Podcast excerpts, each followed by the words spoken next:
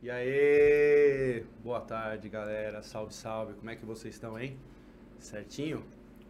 Vamos aí para mais um dia de batalha aqui, mais um dia aqui na Talk. Sempre agradecendo você que está aí do outro lado. Então não esqueça aquele meu pedido que eu sempre faço agora no começo para vocês. Se inscreve lá no nosso canal, Talk Podcast BR no YouTube. Se inscreva também lá no nosso Instagram, Talk Podcast eh, BR. E se inscreva no nosso canal de cortes lá no YouTube, Talks do, é, Cortes do Talk BR. Nossa, agora quase não tá, não tá saindo. Atrapalhadinho Tô, hoje, hein? hoje, hoje Boa eu comece- tarde. Comecei, comecei meio, meio atrapalhadinho. Então é isso aí, ga- galera. Instagram, Talk Podcast BR. Não, não- segue lá a gente. É, lembrando que a gente tem o nosso parceiro, que é ali o Tatuapé Conceito. Então você, homem, que tá aí do outro lado assistindo a gente, que quer ficar na estica, que quer ficar bacana, com uma roupa legal, Tatuapé Conceito. Entra lá no Instagram deles, arroba Tatuapé Conceito, ou entra lá no site deles, www.tatuapeconceito.com.br. As grandes marcas você vai encontrar lá na loja do Bruninho. Você vai encontrar Calvin Klein, Diesel, Adidas, Nike, John John, entre outras. Então é isso aí. Você que é homem, que quer ficar bacana, Tatuapé Conceito, certo, Rodrigão? Certo, galera, boa tarde, tudo bem? E aí, Alan, tranquilo? Certinho, certinho. Como é que você tá aí? Bem, graças a Deus. Pronto. Se concentrou? É, agora não, agora ligou, entendeu? Ligou? Ele precisa, é, é que eu tô, eu tô no álcool e aí ele dá o tranco. Tá frio, né? Tá frio, Tá tá frio, aquela é, aquecida. aquecida, aí a gente vai, entendeu? Ah, entendi. Aí a gente, a gente abre, mas nossa, meu, isso porque a gente tá, a gente almoçou e tá na água. E aí, hoje E aí? uma convidada muito especial? Convidada muito especial, tem muita história, uma história de vida bem bacana. Hoje você apresenta, eu apresento, o que que você quer fazer? Não, pode apresentar, Suspense? você tá, você tá falando, pode ir embora aí. Hoje nós estamos com a Bruna Surfistinha, tudo bem com você? Tudo, tudo Prazer bem. você aqui, obrigado por ter Imagina. aceitado o nosso convite. Prazer é meu. Obrigado Eu mesmo. que agradeço o convite de vocês. Obrigado E mesmo. pela primeira vez ao vivo, eu tô parecendo grávida. É, Ah, então- exclusivo. É, exclusivo. Meu, pra, pra te falar a verdade, Bruninha, é, eu tomei um pouco de choque esse final de semana, porque a gente já tinha fechado aqui com você, você Sim. já estava agendado aqui pra, pra vir aqui pra Talk, né? E aí, de repente, eu tava lá, acho que no domingo, dia das mães em casa, Foi. de repente, chega uma, uma foto, assim, na, na mídia, assim, aí você grávida, eu tomei, eu falei assim, oi? aí eu fiquei pensando, aí porque aí eu fui tentar lembrar da produção aqui quando te chamou, e aí eu fiquei pensando, eu falei assim, mas ninguém me falou que ela tava grávida. Eu não lembro. Aí eu tomei um choque, eu falei assim, caramba, será que eu tava dormindo e não vi que você tava Uhum. grávida? Eu falei assim, parecia que tipo alguma coisa não tava encaixando. Aí eu acho que depois eu fui ver, perguntei pra, pra Gabi da produção, aí o pessoal falou, meu, nem eu sabia, não sei, eu acho que ela colocou no Dia das Mães, apareceu... É é, de propósito, no Dia mas, das Mães. Então, mas foi de, mas assim, o pessoal, assim, a grande mídia não sabia mesmo. Não, não sabia. Eu, eu, eu fiquei sabendo da minha gravidez em janeiro. É. Dia 19 de janeiro, porque é uma data que ninguém esquece, né? Quando fica sabendo que tá grávida. E então, desde janeiro que eu tô guardando essa notícia. E daí, quando descobri que são, que são gêmeas, daí eu segurei um pouquinho mais, porque o risco né, do aborto espontâneo, natural, é pra, no caso de gêmeas, é até os cinco meses. Para uma gravidez normal, né, apenas com feto, são três meses. E, e com gêmeas são cinco meses. Então, esperei até os cinco meses e coincidiu com o Dia das Mães. Então, o seu mês do Dia das Mães. E pela e para fazer essa surpresa, porque assim quem me acompanha há muito tempo sabe o quanto que eu sempre sonhei com a, com a mater- maternidade, assim, sempre foi um sonho muito grande. E daí duas de uma vez realizar esse sonho com duas então foi tudo de propósito. Quando eu recebi o convite de vocês, óbvio que eu já sabia, Lógico. mas eu, eu ainda queria segurar a notícia. Até o Dia das Mães pra soltar. Até o Dia das Mães, que, é. vai- que foi o seu primeiro Dia das Mães, né? Primeiro dia, isso. De, pra eternidade. Sim. Que legal. Então, assim, então não tava perdido mesmo no mundo. Você segurou mesmo. Porque Sim, é, eu desde olhei e janeiro. falei assim, gente, quarta- a gente vai estar lá com ela essa semana. Eu falei, eu vou dar uma olhada. Eu falei, pô, É. Caramba, que legal, duas meninas. Duas meninas de uma vez. Já sabe os nomes? Maria e Elis. Eu tenho uma Maria também. Maria? que- Maria e que- Elis? É, Elis. parabéns pro pai. Homenagem a Elis Regina. Ah, E Maria, todas as Marias, porque eu acho que é um nome que Brasileiro. representa um nome muito forte, de mulher forte, guerreira. Então, e várias Marias já passaram pela minha vida e marcaram e fizeram diferença, enfim. Então, é uma homenagem às Marias e a Elis Regina. Nossa, e, e o pai tá de parabéns, né? Porque o menino, Sim, assim, é. meu, que pontaria, irmão. Que pontaria, vou falar pra É. você. Se, foi, foi do modo natural? Natural, foi Oh, natural. Ah, então, irmão, que E pontaria. com quatro meses de relacionamento. Que legal, hein? É, foi muito intenso, assim, muito rápido. E quando ele recebeu a notícia, assim, de gêmeos, é, é um, é um, um semi-infarto? Como é que a pessoa reage? É, foi a mesma reação que a minha, né? Eu tive uma crise de risada, mas daí eu fui entender aquela expressão, né? Tô rindo, mas de nervoso. Sim. Que eu sempre escrevi, assim, no- nas mídias sociais, mas, mas aí, no, no primeiro ultra que eu fui entender o que, que é rir de nervoso. Porque eu tive uma crise quando. Porque foi muito rápido. Então, o médico colocou o aparelhinho, né? O monitor estava ligado. E a primeira frase do médico foi: Ih, tem duas cabeças. E eu, como assim duas cabeças, né? Imaginei um feto com duas cabeças. Ele falou: são dois fetos. E daí nisso eu já comecei a, a rir, mas muito de nervoso. Que o pai tava lá? Tava. E ele também ria, né? Os dois, um, um olhava pra cara do outro rindo. É, há casos de gêmeos na família dele. Então, mas a gente já, mesmo sabendo disso, né, Não dessa. esperava. Não esperava que. Porque já tinha, já tinha parado, assim, nos tios dele. Então, já, depois vários casais tiveram filho na família dele e não houve mais casos de gravidez é, gemelar, né? Que é como chama, tecnicamente. E daí nós fomos escolhidos para dar continuidade nisso. E daí eu, eu apenas parei de dar risada quando eu comecei a ouvir o primeiro coração. Aí já veio a emoção de, de chorar, tudo. Mas foi uma surpresa muito, muito grande. Da mesma maneira que você ficou em choque, eu também fiquei em choque, o pai ficou em choque, a família dele ficou em choque. Mas depois que passou. Porque a- o primeiro sentimento foi uma mistura de felicidade muito grande por eu estar realizando minha, minha, meu Desejo. sonho de ser mãe. E ao mesmo tempo confundeu. E agora? Dois de uma vez, né? É, é muita responsabilidade, ainda mais na situação que a gente está vivendo, a pandemia, tudo, o mundo, tá tudo muito estranho, né? Sim. Tá tudo muito O louco, muito preço do pacote estranho. da fralda. É. Eu, eu pensei que você ia falar. Eu pensei, eu pensei que você ia falar que vocês pararam. do leite. Eu pensei que você, você ia falar que assim, ah, a gente parou de rir quando viu o preço do pacote da fralda, aí é dois, aí o preço do Neston é dois. Você fala. É.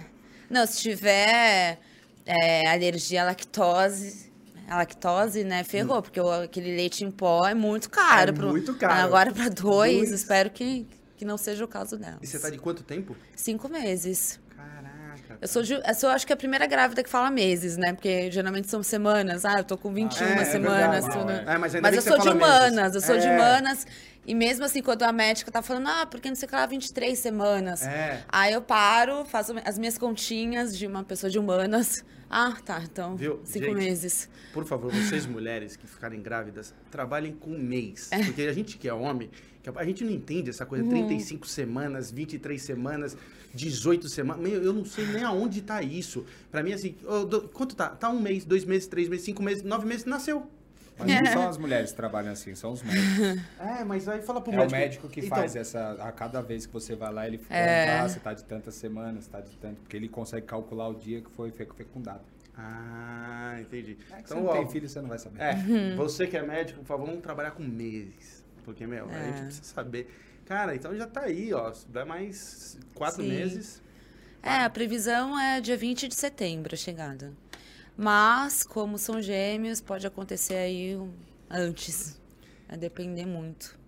Mas assim, até agora tá tudo bem, elas estão evoluindo super bem, eu tô super bem de saúde.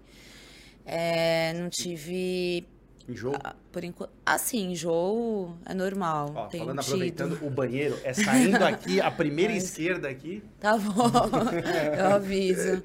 Aí os probleminhas, assim, que em qualquer gestação acontece, eu tô tendo, mas tudo dentro da normalidade, assim, nada de demais. Muita, muita vontade estranha, muito desejo, dobrado até. Nossa, eu tive. O meu único desejo mesmo até agora foi por pipoca daquele saquinho vermelho, sabe? Sei. Que Ei, é isopor, é, é isoporzinho com, Com com açúcar. né? Não tem nada de pipoca. Mas eu senti um desejo tão grande.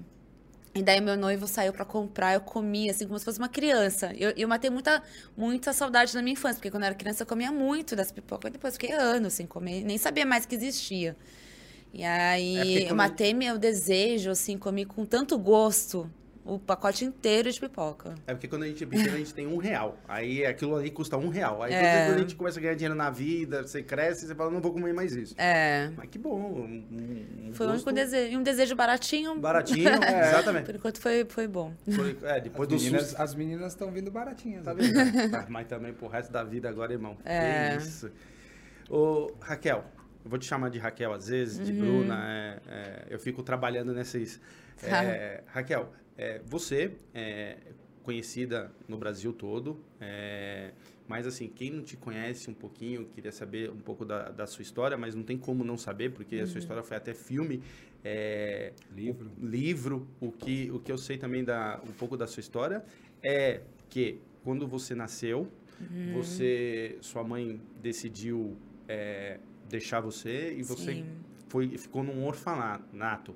Ali do orfanato, depois foi aonde você foi para a família que cuidou de você e que é sua mãe seu pai que faleceu, é isso? Sim, isso. É, Eu fui adotada. é, isso de orfanato não aconteceu. Eu, não, não, você não chegou aí pra... Não, pro de- orfanato não. tá. Eu saí do hospital, bebê, direto pro, pros meus pais é, adotivos. E tudo leva a crer, assim, que os meus pais adotivos sabiam quem é minha mãe biológica. Tá. Então, houve aí um- um- uma conversa entre eles, né? Combinaram.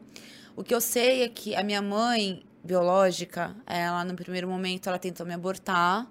Ela não queria ser mãe. E ela não conseguiu.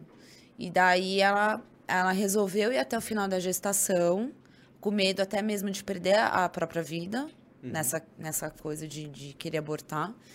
E conhecendo os meus pais é, adotivos, que queri- já tinham duas filhas naturais e queriam ter mais uma. Só que a minha mãe adotiva, ela não, não poderia mais, ela teve uma complicação na segunda gestação e ela não poderia mais é, engravidar naturalmente. E então é, houve essa, é, houve esse é, esse encontro, né? Uma, uma, uma, mulher, no caso minha mãe biológica, que não querendo ser mãe e querendo doar o bebê, que encontrou os meus pais adotivos. Então foi isso. E isso, isso foi lá em Sorocaba, é isso? Sorocaba, Pô, pertinho de São Paulo. sim, Entendi. minha terrinha. Entendi. E você viveu com eles é, quanto tempo? Até 17 anos, até o momento que eu decidi fugir de casa para me prostituir. Esse, esse foi a, o momento que você saiu. A sua história, que já foi é, retratada no, em, em filme, é, foi até a Débora Seco que fez, não foi isso? Foi a Débora Seco, e aí depois teve a série que chama Me Chama de Bruna, com a Maria Bop. E são quatro temporadas, que também aconteceu depois do filme. Sim, sim.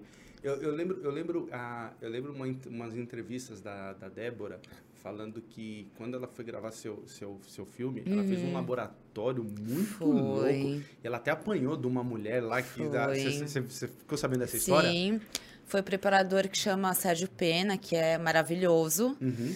E ele e o laboratório foi incrível assim com o Sérgio Pena, porque ele ele fez uma ele criou a situação tanto da Débora como das outras atrizes que, que fazem parte daquele núcleo da prostituição, delas conviverem juntas, é, tro- é, trocarem Trocou a vida. Experiências, trocou né? a vida, as experiências, elas se entregaram ali como atrizes para as personagens já, assim. É, o laboratório dele foi muito louco, porque é, eu sou formado como ator, então é, essas coisas me atraem. E, e foi muito louco, porque Uhum. ele colocou a galera numa casa, ele, ele, ele sabe, ele deixou elas vivendo, respirando a vida Sim. dela. Então, assim, até o momento que chegavam as mensagens, elas- elas- a, a Débora tinha que sair. Pra, então, assim, É. é, é realmente é tempo real, real time ali, vivendo Bruna. Não é aquela coisa assim, Sim. ah, ó, desligou, agora sou a Débora, agora ligo. Não, era É. a Bruna, Bruna, Bruna.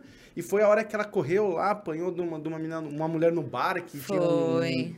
um jogo de, de máquinas atrás, etc. É. E, e ela tava com aquela roupa de, de prostituta De e a mulher não reconheceu, queria. Nossa, que Sim. rolo, meu. É, não foi apenas decorar texto. Não, não foi. Elas, assim, elas viveram na pele, Uhum. literalmente, durante esses, esses dias, é, o que ia ser garota de programa. Viveram mesmo. E você, e você quando viu a, a sua história ali no, no cinema, Uhum. é, eu imagino que tudo, tudo que você passou seja uma puta gratidão. Sim, Deve ser uma coisa assim, tipo, venci. sim, Eu acho que dá essa sensação. muita. É, e que você achou o filme foi é, certinho como foi sua vida mesmo? Assim, na, na história? Ou você achou, hum, aqui acho que inventaram demais? Não, foi muito. Nessa parte da prostituição foi muito fiel. A única coisa assim que houve um- uma mudança para quem leu meu livro, né? Porque o filme foi baseado no livro, Uhum. que o livro é 100% real. E teve a questão da minha família, que teve que ser um pouco omitida do filme, assim. Certo? Não teria como haver o filme sem mostrar um pouquinho da minha família Certo. ali. Mas houve mudanças. Então, no filme eu tenho um, um irmão, na vida real eu tenho duas irmãs, eu não tenho um irmão. Entendi. Mas tem questões que eu levei para o diretor, né, na- nas conversas que nós tivemos antes de começar a roteirizar o filme. E aí, uma das coisas que eu falei para ele é que eu sempre senti muita falta de ter um irmão. De ter, porque toda mulher, principalmente na infância, precisa ter um- uma figura masculina que seja um herói. Se não é o pai herói, é um irmão herói, é, é essa coisa desse homem protetor. Toda mulher sente essa necessidade de ter alguém ali sendo herói dela na infância. E eu não tive esse pai herói, então eu cresci com duas irmãs e sentindo falta de uma figura masculina dessa maneira, que no caso seria um irmão. E, e daí eu conversando isso com, com o diretor, ele falou assim: eu vou te dar um irmão então no filme. Já que a gente tem que. é, porque quando começou essa coisa, eu assinei o contrato com a editora, em- com a produtora do filme, em janeiro de 2006. E o filme foi lançado, a estreia dele foi em fevereiro de 2011. Então houve cinco anos né, de produção do filme. E quando começou, quando saiu na mídia, que, que teria um filme da Bruna Sufistinha, tudo, houve um burburinho muito, muito grande. Sim. E daí aconteceu que um advogado, em nome do meu pai, procurou a produtora, Já tentando já proibir melar. desse filme. E daí houve um acordo entre, o- entre os advogados que, ok, ia continuar o filme, o, o projeto do filme, mas que a história da família, que, que não, não haveria exposição familiar. Uhum. Esse foi o acordo. Mas não tinha como não, não, não ter um pouquinho de um conflito familiar ali. Então, eu ganhei um irmão, que não foi um irmão herói, mas como eu, como eu gostaria de ter tido na vida real, mas eu, houve um irmão ali. Então, assim, é, o, o, o filme assim, foi fiel muito na questão da prostituição, o fato de ter caído em todas as armadilhas que a prostituição é, acaba causando na vida de uma mulher, é, drogas, é, os conflitos internos, externos, é, as dores, a busca por um amor também muito grande ali. Então, tudo isso foi muito fiel ao, ao que eu vivi, a minha experiência de vida. E, e, é o que a maioria acaba, acaba vivenciando na, na prostituição. Assim, o, o filme também não há uma romantização da prostituição. Foi uma das minhas preocupações, inclusive, de não querer fazer apologia. Eu sempre disse que se prostituição fosse boa, eu jamais teria parado. Então, assim, essa vida fácil não existe, é, é pura ilusão. Existe dinheiro rápido, que é bem diferente de vida fácil, de dinheiro fácil. Rápido é. Rápido é muito rápido, mas não é fácil. E então, assim, essa foi minha preocupação. Não vamos romantizar, porque não houve ro- romantização na minha experiência. Assim, então, tanto é que a maioria dos clientes, né, os atores que rep- representaram o cliente, são homens comuns, não são galãs globais e tudo, assim. Foram homens comuns para mostrar realmente que A vida como a é. vida é justamente isso. Senão ia ficar muito fácil. né? Imagina, tipo, Cauã Raymond chega lá para fazer o papel. É. Aí sim, ia ser uma apologia, né? Porque. É. Todo dia, assim, é, é, é, eu e o, o, o Cauã. Ah, aí depois vem o Caio Castro. Caio Castro. Aí Vem fala, Henrique "Nossa, Castelli. é, Nossa. cara. Porque eu mesma me iludi sozinha, assim. É, na, na época, foi em 2002. Então a internet não era tão assim, né? Não era. Nossa. Ela tava no comecinho, assim. A internet era mato ainda, capim. aquela discada, lembra? É. Eu peguei essa fase também. da internet ser capim ali. E, e não existia tanta informação. é, a, a ga- prostituição era algo ainda muito assim que era ma- algo muito velado, né? Era um negócio muito proibido. Então não existia tantas informações em relação à vida de uma, de uma prostituta, da prostituição em si.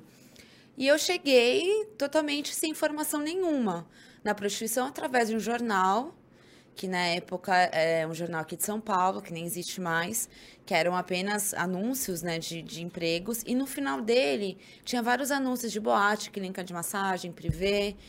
É, e, e o, e o textinho era sempre muito iludindo. Então, você, mulher de 18 a 30 anos, ganhe 20 mil reais é, por mês atendendo executivos.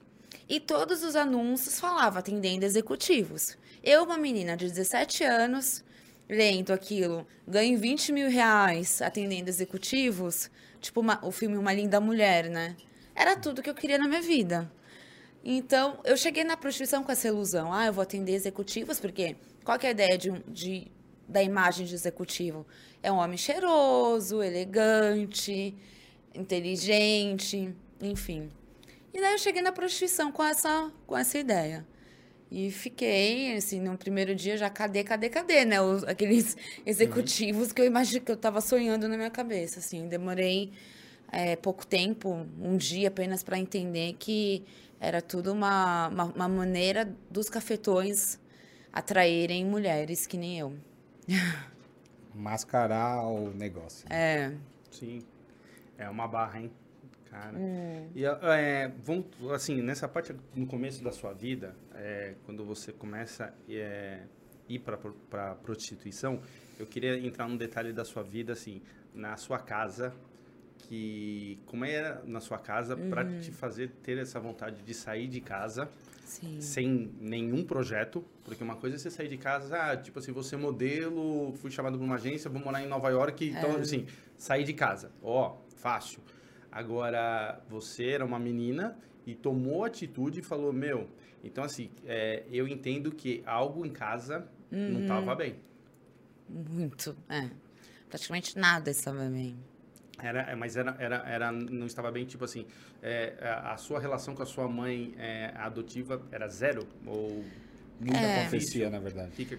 É, na verdade, o meu relacionamento pior era com meu pai. A minha mãe, ela foi uma mãe, uma mulher sem voz. Então, Tá. a- ela era 100% submissa ao meu pai. Entendi. Ela não tinha voz nenhuma.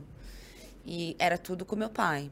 Então, assim, minha mãe era aquela pessoa ali que era totalmente submissa a um homem. é, e ela foi uma mulher também que se anulou demais. Então, o, o- meu, a minha questão sempre foi em relação ao meu pai. Entendi. E o meu pai, assim, a, a- eu cresci nessa família, fui educada de uma maneira da, da família tradicional brasileira. Era, é, é assim como eu defino ah, os meus pais adotivos, são da família tradicional brasileira, é o patriarcado, é o machismo. Então, eu cresci sendo educada dessa maneira, de que mulher é, tem que, tem que ser independente, tem que ser independente. Porque meu, o meu pai sempre investiu muito é, em, em mim, nas minhas irmãs, em estudos, em conhecimento. Ele, ele fez questão de ter filhas inteligentes, que seguissem o, caminho dele, né, no direito. Meu pai, ele era, eu digo Advogado. era porque ele, ele faleceu em 2012. Ele era promotor de, de justiça. Caraca. Nossa. E ele queria isso tanto de mim como das minhas irmãs. Aí a minha irmã mais velha seguiu o caminho dele, de prom- promotora, sendo promotora. A minha outra irmã seguiu o direito, mas como advogada. E era isso que meu pai queria. Que eu também seguisse sem, de alguma maneira, no, dentro do direito. E então, assim, só que ao mesmo tempo, é, ele também queria muito que a mulher fosse, da mesma maneira que a minha, a minha mãe foi tra tratada, assim, de, de ser muito. É, o, o, machismo aí entra que, a, no caso, a mulher não pode é, se relacionar com, com qualquer um, que até eu, ok, eu entendo a cabeça dele. Mas ele exigia demais, assim, de mim e das minhas irmãs. Por exemplo, eu com 15 anos, que tô na, né, 15 anos tá na fase já de querer namorar, já de, de querer ter uma vida sexual. Uhum. E ele dizia, não, você só vai começar a sua vida sexual com 18 anos, com maior de idade, é, no mínimo. Se, se eu descobrir que, que você iniciou antes disso eu vou te deserdar, você vai ter que sair de casa, enfim. Tanto é que teve uma vez que eu tinha 15 para 16 anos, eu era virgem ainda. Eu tinha. Eu tinha não, é, eu tinha 15 anos. Eu era virgem, porque eu perdi a virgindade com 16. E, e aí eu tinha um namoradinho, assim, mas era um namoradinho mesmo, que eu não podia nem, nem dormir na casa dele, nem ele dormir lá em casa, tudo. E o meu pai achou que eu tinha perdido minha virgindade já com esse menino. E eu falei para ele: não, eu sou virgem, ainda não fiz sexo. E ele não acreditou em mim. E ele pediu para que a minha mãe me acompanhasse até a ginecologista, que eu já frequentava, porque já, tinha, já menstruava.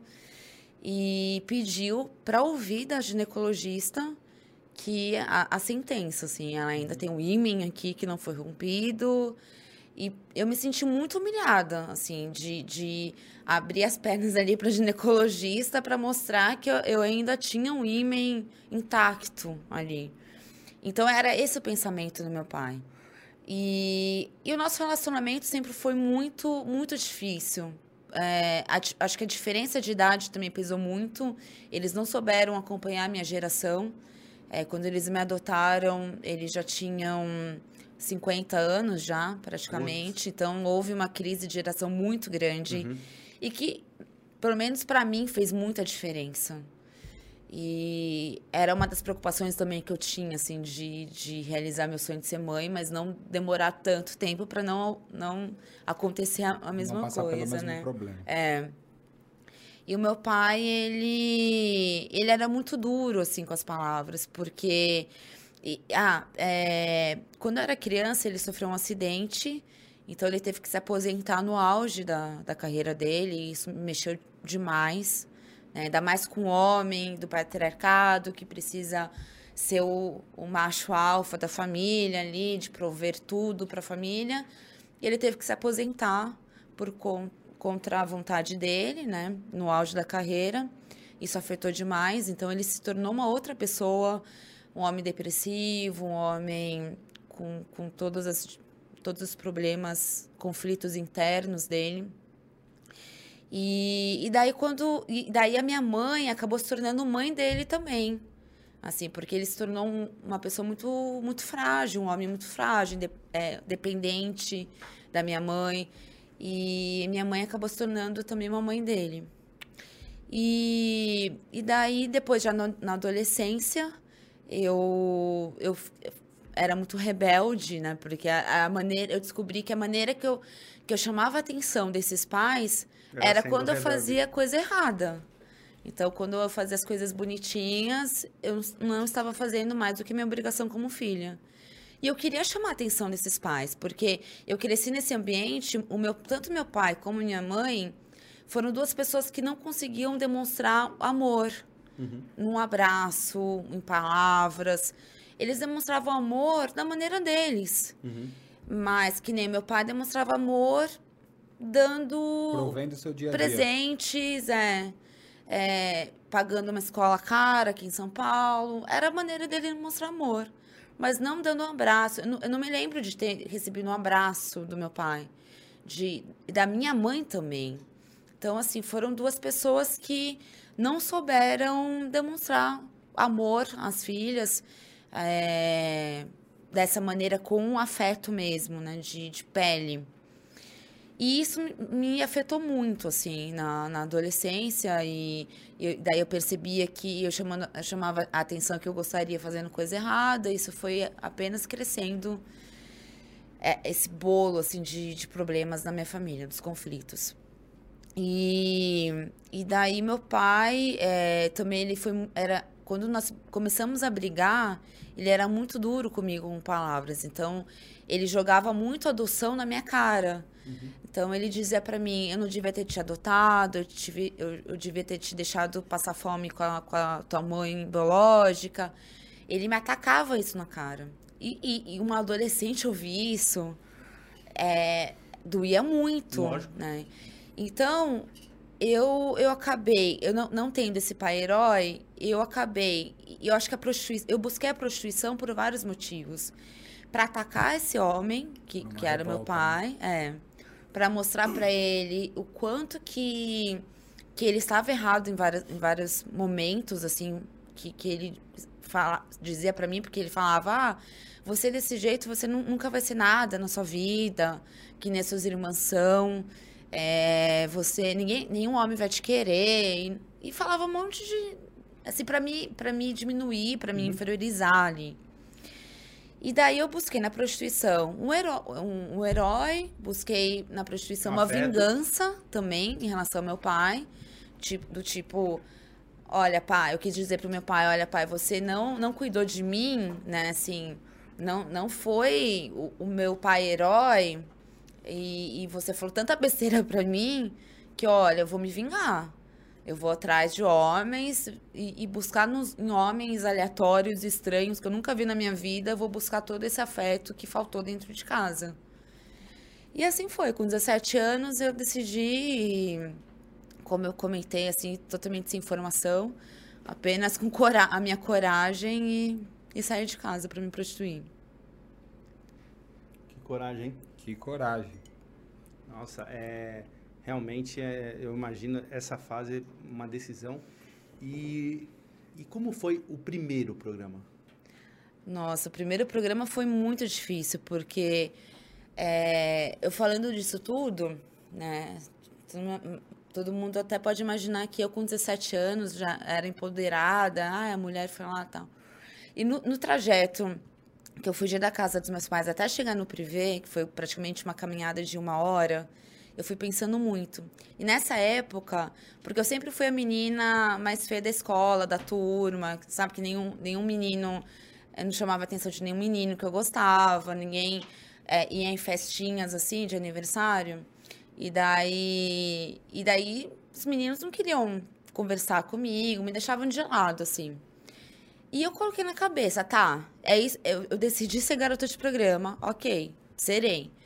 Mas eu me, e aí veio a, a, a falta de autoestima, o, né, síndrome de patinho feio que eu me sentia, tudo. E indo até, nesse caminho até o privê, eu fui pensando, tá, é, e se nenhum homem que me quiser? E se nenhum homem aceitar pagar? Porque eu já sabia que, que nesse privê que eu tinha escolhido, o programa custava 150 reais.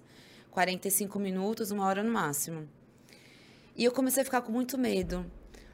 Se, e se nenhum homem quiser pagar 150 reais, o que, que eu faço da minha vida? Eu já saí de casa, já deixei uma carta para os meus pais em cima da mesa, avisando, pedindo perdão, mas dizendo que eu estava saindo de casa para viver minha vida, para ser feliz da maneira que. Eu, no, no momento, falei da prostituição nessa carta, mas que eu estava buscando minha felicidade, uhum. longe deles, tudo. E o medo começou a bater muito forte. E se nenhum homem que me quiser? O que, é que eu faço da minha vida agora? Mesmo assim, eu cheguei lá no privê e cheguei... E no filme, essa cena, assim, é maravilhosa, assim. A Débora conseguiu interpretar muito bem. Eu toda tímida, toda desengonçada, morrendo de medo, insegura daquele lugar. E, e daí, totalmente sem jeito, porque até então eu só tinha feito sexo duas vezes na minha vida. Eu cheguei lá sem experiência nenhuma sexual, nenhuma.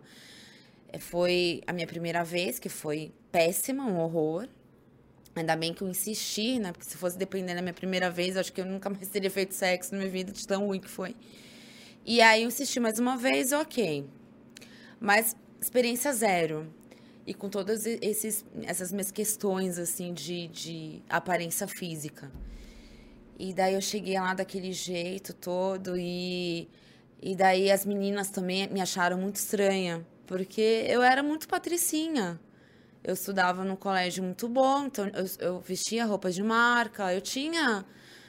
É, é, dava para perceber que, que eu, eu, eu estava tentando me encaixar no ambiente que não pertencia a mim. Era nítido isso. E as meninas me estranharam muito, né? O que, que você está fazendo aqui? Não tem nada a ver. E elas me falavam, você não tem nada a ver com, com esse ambiente aqui. E daí meio que eu contei para elas a minha situação, que eu tinha acabado de fugir de casa.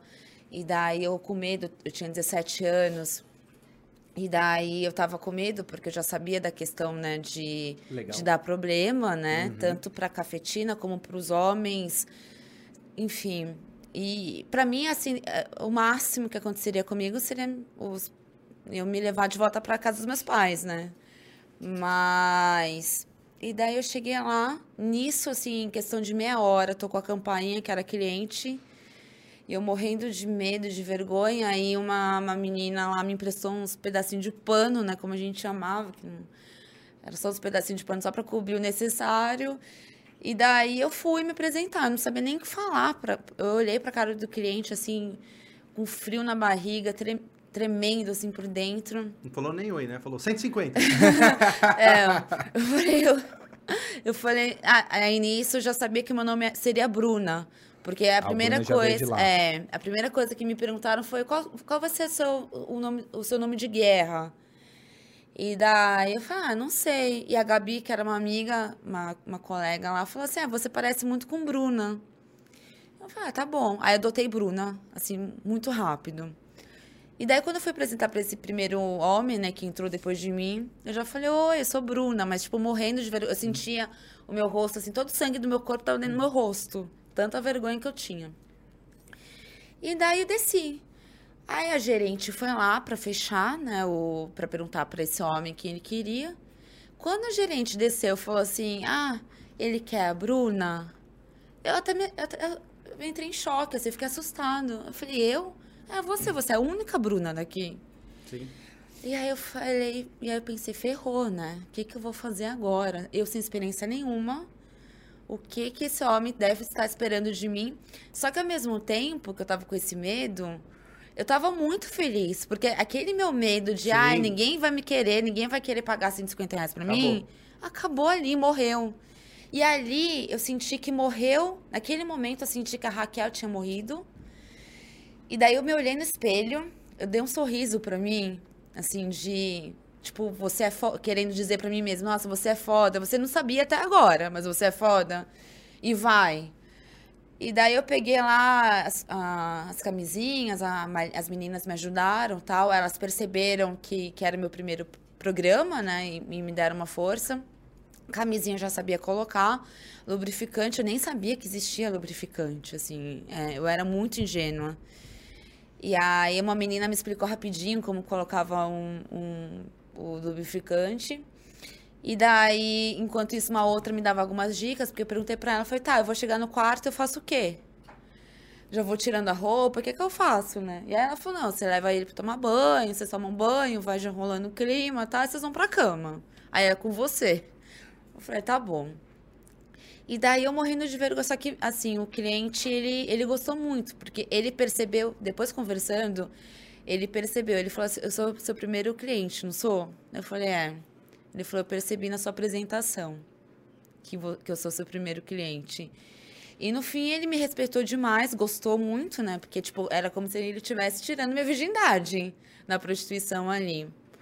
E nem sei se ele lembra, né? Nem sei se ele associou, deve ter associado, porque naquela ah, época vamos, já era Bruna, mas. Vamos dar o um nome o RG dele. Deve ter associado aí. hum. E mas assim, foi muito eu fiquei completamente, eu me senti uma boneca inflável, assim, porque eu fiquei muito sem reação. Normal. Não senti prazer nenhum, uhum. enfim, foi, foi como, como minha primeira vez Sim. até, inclusive, acabou rolando com o cliente. Depois ele voltou outras vezes, tudo. E, e daí, só que assim, até eu pegar o jeito de ser garota de programa demorou um tempo. Normal. E era muito, foi muito engraçado pra mim, porque lá a casa, os quartos eram muito próximos, era uma era um sobradinho, então na parte de cima ficavam os quartos e era praticamente um ao lado do outro. Então, eu tava com os clientes lá no, no quarto, com o cliente no quarto, e ouvia as minhas colegas gemendo alto, né, tal. E eu ficava pensando, nossa, que sorte que elas estão tendo, né? Porque elas devem estar sentindo muito prazer. Eu fazia sexo muda, praticamente.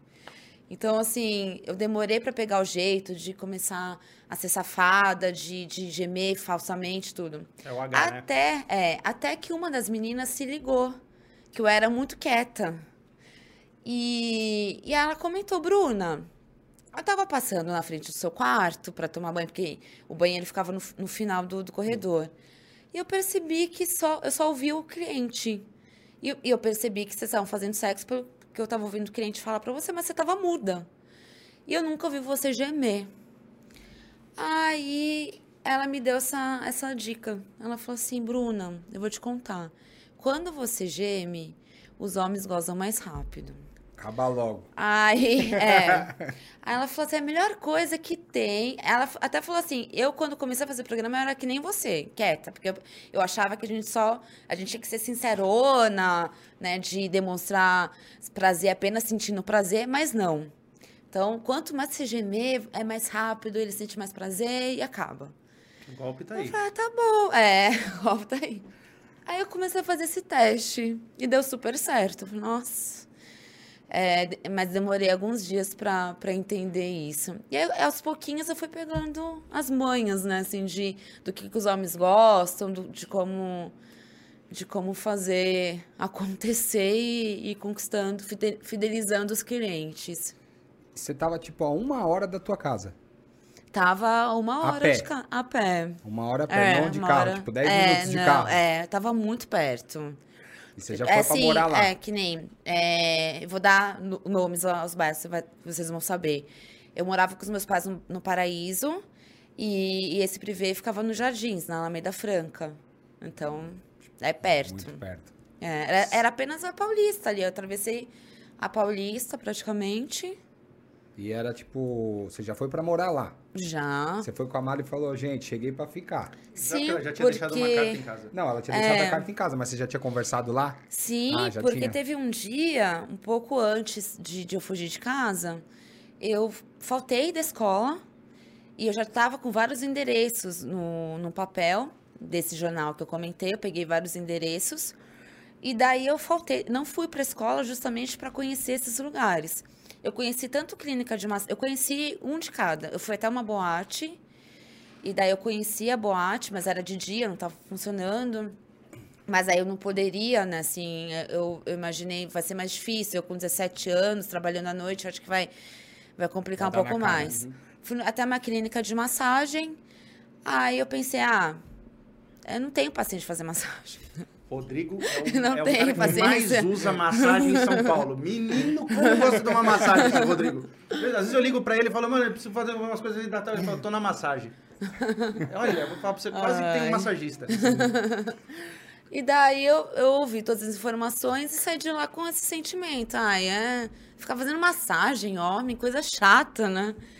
Não, aí eu não quis. E aí eu, eu me apaixonei mesmo pelo mundo do privê.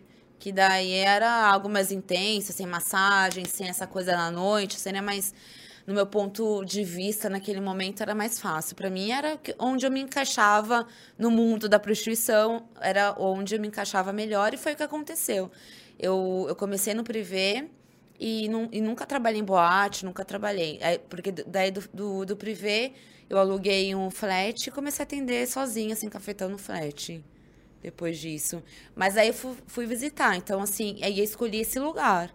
Então, eu saí da casa dos meus pais fugida, já sabendo, já decidida que seria ali. Porque no privê já não tinha muita história, porque você vai na boate, aí você fica conversando, É. bebendo, aquele blá blá blá. É, aquela ei, dá- paga um até- drink, paga um um drink. Aquele É. golpe. Até subir demora três horas, puta É. saco. No privê É. o cara já chega, vai pro quarto e É, acabou. É. é mais prático. Por, por exemplo, vou, vou dar uma... massagem tem que fazer massagem, É. tem que fazer toda aquela graça, acender o incenso. É. Falou Exatamente. tudo. Põe a musiquinha, relaxa. Ó, por exemplo, É muito segunda-feira mesmo, vou falar segunda-feira mesmo. Quando a gente foi lá no, no- na, na boate com o Beto, eu, você, o É. Beto. Então, segunda-feira. Você viu o tempo que o Beto demorou pra subir? Pra subir e tal, enrolou, não sei o que lá. Falou, não, eu só vim aqui, minha mulher tá em casa, não sei o que lá, É. eu só vim aqui beber. Você viu? Aí, você vê, demorou pra caramba pra subir. Aí depois eu falei, não vai, rende, né? Não cara rende. Não é prático. Não, não-. Ô, Beto, a gente precisa conversar falando sobre isso. É, é, Raquel, eu, putz, é, essa parte que, que aí você foi pro flat e começa a atender é o, é o nascimento da Bruna. É Sim. ali que liga a Bruna mesmo e vai. E, e eu imagino você menina, é, e que nem com a sua história sair de casa, com aquela coisa, meu, é, com aquela sensação, eu consigo me manter, eu consigo sobreviver, aquela Sim. cai aquela coisa de tipo assim, ah, eu sou feia e os caras não vão pagar, ao contrário, você já Sim, tá é. com flat atendendo e etc. É, e Quais são as coisas mais loucas que você lembra nessa época que, que pediram pra você fazer ou que, que, que você, que você teve que passar ali por causa do, do, do- do seu programa, do seu trabalho e Uhum. que você olhou depois assim, hoje você olha assim e fala assim, cara, que, que coisa louca. Qual foi a coisa mais louca?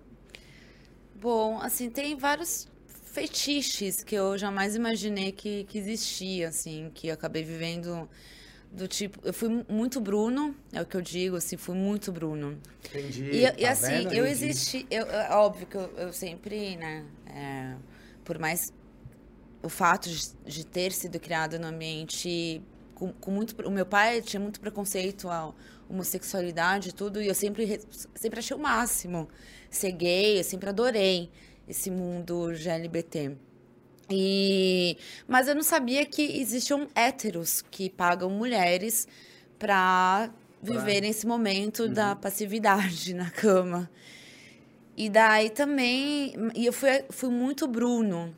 E a primeira vez que eu fui Bruno também, eu nunca. É chocante, deve eu ser, né? nunca me esqueci, assim. Foi até engraçado, porque eu não sabia de termos, né? Então, assim, de. Você mete aquele cintaralho, né? Aquele É, cintaralho. que chama é. consolo, É. né? Assim, eu não sabia que, que, que chama consolo- consolo. Trouxe um consolo, o cara fala. Trouxe É, um consolo pra Mas, mim. mas o, consolo, o consolo não é o vibrador? Não, o consolo não vibra. O consolo é o, é o pau de borracha mesmo ali. É o consolo. Hum, Entendi.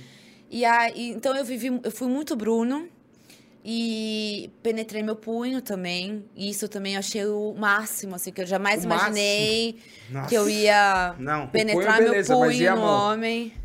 É. eu jamais imaginei, assim, viver isso. É, teve um cliente também. São vários clientes, na verdade, que procuram é, garota de programa para consumir droga. E um especial, assim, foi muito engraçado, porque eu foi bem no meu comecinho, bem, bem na primeira semana mesmo. E nessa época eu não cheirava cocaína, né? Eu tive meu período de drogas, mas foi bem na primeira semana ainda ainda não consumia. E daí eu fui pegar, eu, eu levei o cliente até o quarto, no privê, e, e desci pra, pegar o kitzinho, né, da, da toalha, essas coisas. Quando eu cheguei no quarto, ele virou pra mim e falou assim, Bruna, você se importa se eu der um tiro? E tiro pra mim era Você arma. falou, não sendo em mim. Daí, eu me apavorei, eu saí do quarto correndo e eu desci branca. Eu cheguei na salinha onde ficam as meninas branca. E daí. E aí eu, eu entrei em desespero. E ele vai dar um tiro, ele vai dar um tiro. E as, e as meninas começaram a rir, porque elas já sabiam Racharam que não era tiro, né? De arma. E daí eu subi e ele já tinha cheirado tal, já tinha dado o tiro dele. E ele sem entender nada. Nossa, Bruna, o que, que aconteceu? Que do nada você sai do quarto, né? Não entendi nada.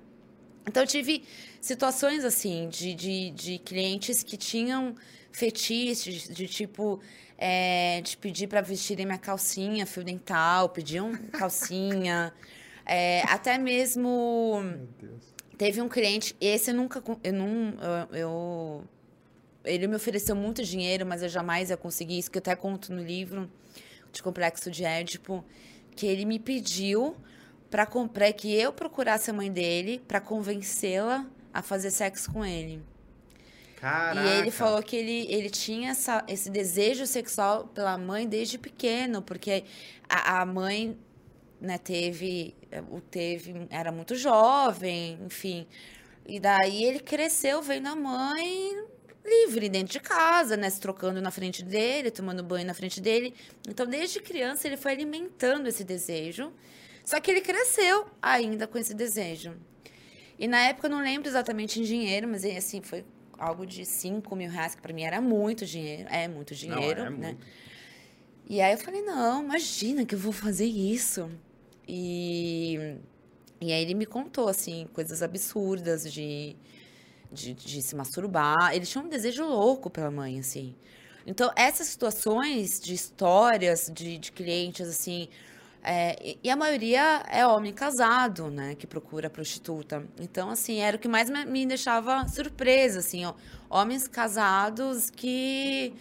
É, é que, assim, eu sempre tive muita vontade de casar e ter uma família. Então, por sorte, a prostituição não, não me tirou esse sonho, assim. Tipo, ainda, tipo, ainda parei de fazer programa sonhando, não. Acho que o meu marido não vai ser, não vai ter, né, é, é, determinadas vontades, assim.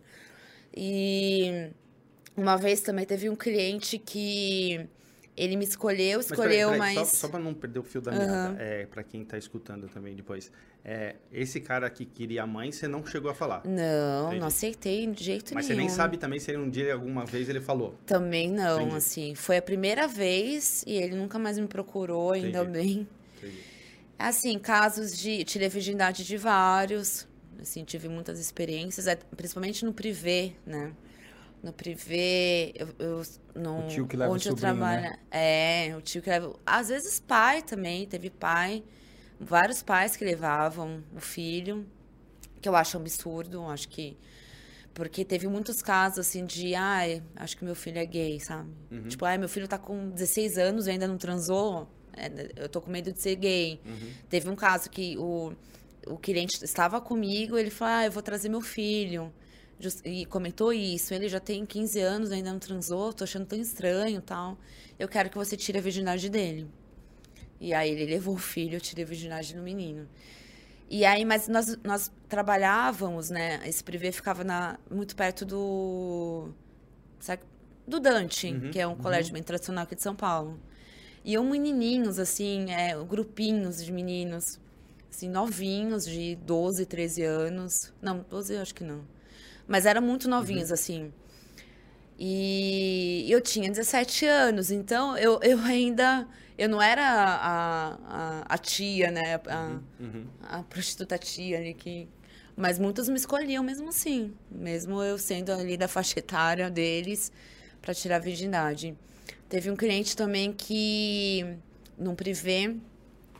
Não, tem, tem coisas assim muito que até tava lembrando, né, esses dias assim, agora grávida. Porque nessa época o privê fazia muitos anúncios no nos jornais também. E tinha muitos anúncios fakes, que é uma coisa para atrair os, os homens também naquela época.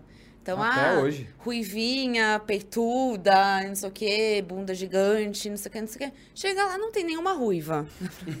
Mas aí o homem já tá lá, e alguma fisga. É, alguma. É, sempre assim, ah, foi atendendo, tá no motel atendendo fora. Mas pode ser ela, pode É, ser ela, pode é. ser ela. E aí tem muito disso. E uma das vezes. E, e- e aí tinha que atender telefone, né? Porque eu digo que eu fui puta raiz, ali de atender telefone, de convencer os clientes a, a- a irem visitar. E, eu, e, a, e a cafetina, uma vez, me chamou de, de canto e falou: Bruna, você é a menina que mais fala bem aqui. Eu quero que sempre quando você não estiver no quarto, que você esteja na frente dos telefones para atender. Porque você fala muito bem, tudo. E então eu acabava sendo atendente de cliente no- no- nas horas fazia o livres. marketing. É. É, foi, foi aí, E- que Ela fazia o telemarketing. foi aí que nasceu o iFood. Pois é. Foi aí, é, só que era o iFoda. Então ela atendia, É. já atendia, marcava com o marcava. cliente, três horas da tarde, estaremos aqui, tudo bem? Obrigado. Alô? Alô? Oi, tudo bem? Cinco e meia? Tá bom? Tá, oi. Exatamente. E aí, e nessa época que eu atendia telefone, eu atendia, eu ouvia cada coisa, cada absurdo, assim. E daí muitos procuravam grávida, que eu fui lembrar há um tempinho Nossa. atrás, agora na minha situação grávida. Muitos, têm, muitos homens têm esse fetiche. Então, várias vezes eu atendi, ah, tem grávida? Aí, não, não tem. É, teve um, um que queria ser escravo sexual. E ele chegou aí, e ele foi escravo de todas as meninas. E a gente amou, assim, porque ele Não, não fazia nada, É. batia nele, descarregava só que a gente, raiva. meu, a gente ria tanto dele, a gente dava muita risada. Só a gente... perguntando, assim, só, só uma perguntinha, Uhum. assim, esse cliente, todas deram, é, ele foi, ele foi é, Escravo de escravo todas. de todas. Sim, ao Por mesmo acaso, tempo. Uhum. é, por acaso, assim, só por acaso. Você lembra o nome dele? Não era, era Rodrigo Pacheco? não, só pra saber. Não. Ah, então tá bom. Pode. Nem- Não lembro. Vai. E, e se fosse, seria meu parente, né? Porque É Pacheco. Pacheco, é sou Pacheco, Raquel seu pai, Pacheco. ele é o Rodrigo Pacheco. Ah, é? Tá zoando. Ah, tá. E daí.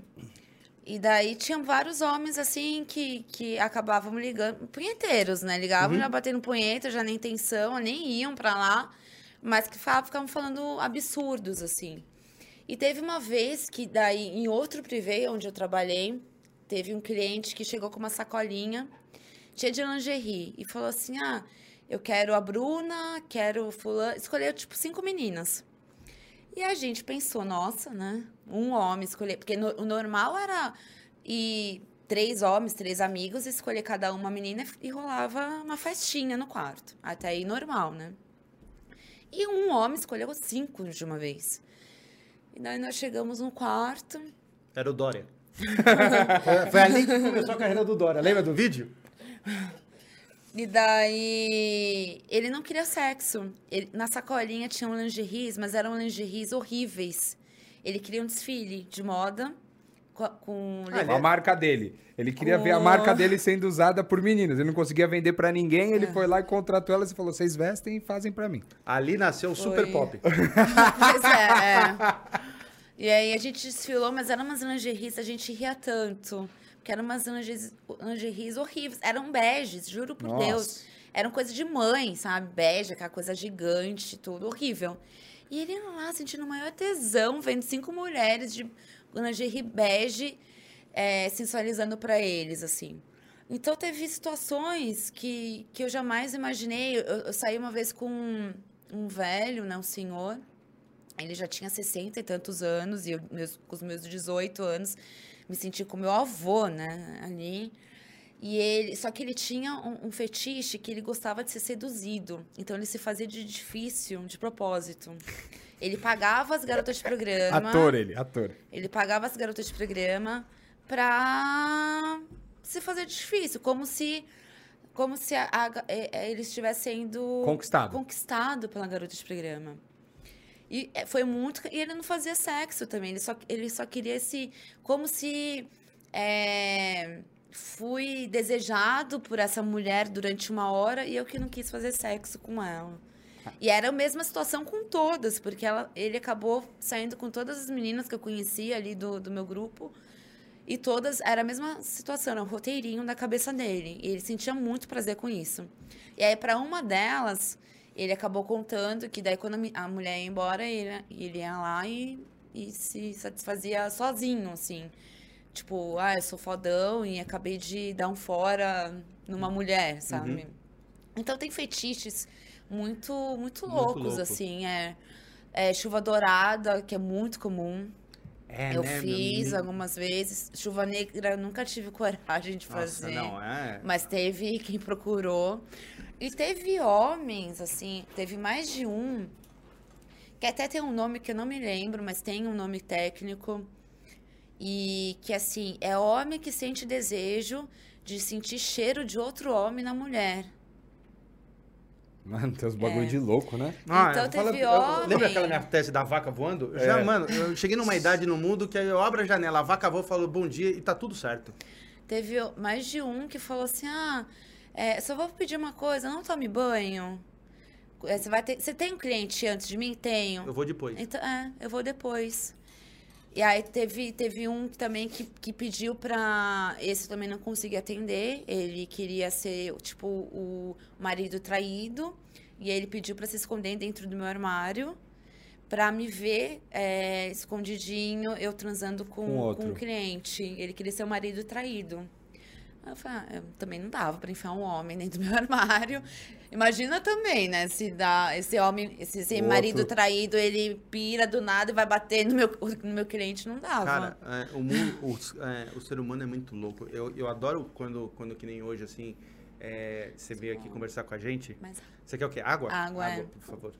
É, porque o mundo é muito louco. E, e eu tenho uma tese que nem eu falo pro Rodrigo aqui, eu falo, eu vi tanta loucura, eu cheguei numa idade com tanta loucura que nem eu falo, eu vejo a vaca voando, eu pego e, e dou ok e, e tá tudo certo. Mas é, a gente estava aqui, logo no começo do canal, a gente recebeu uma, uma, uma entrevistada que chama Cris Pisa.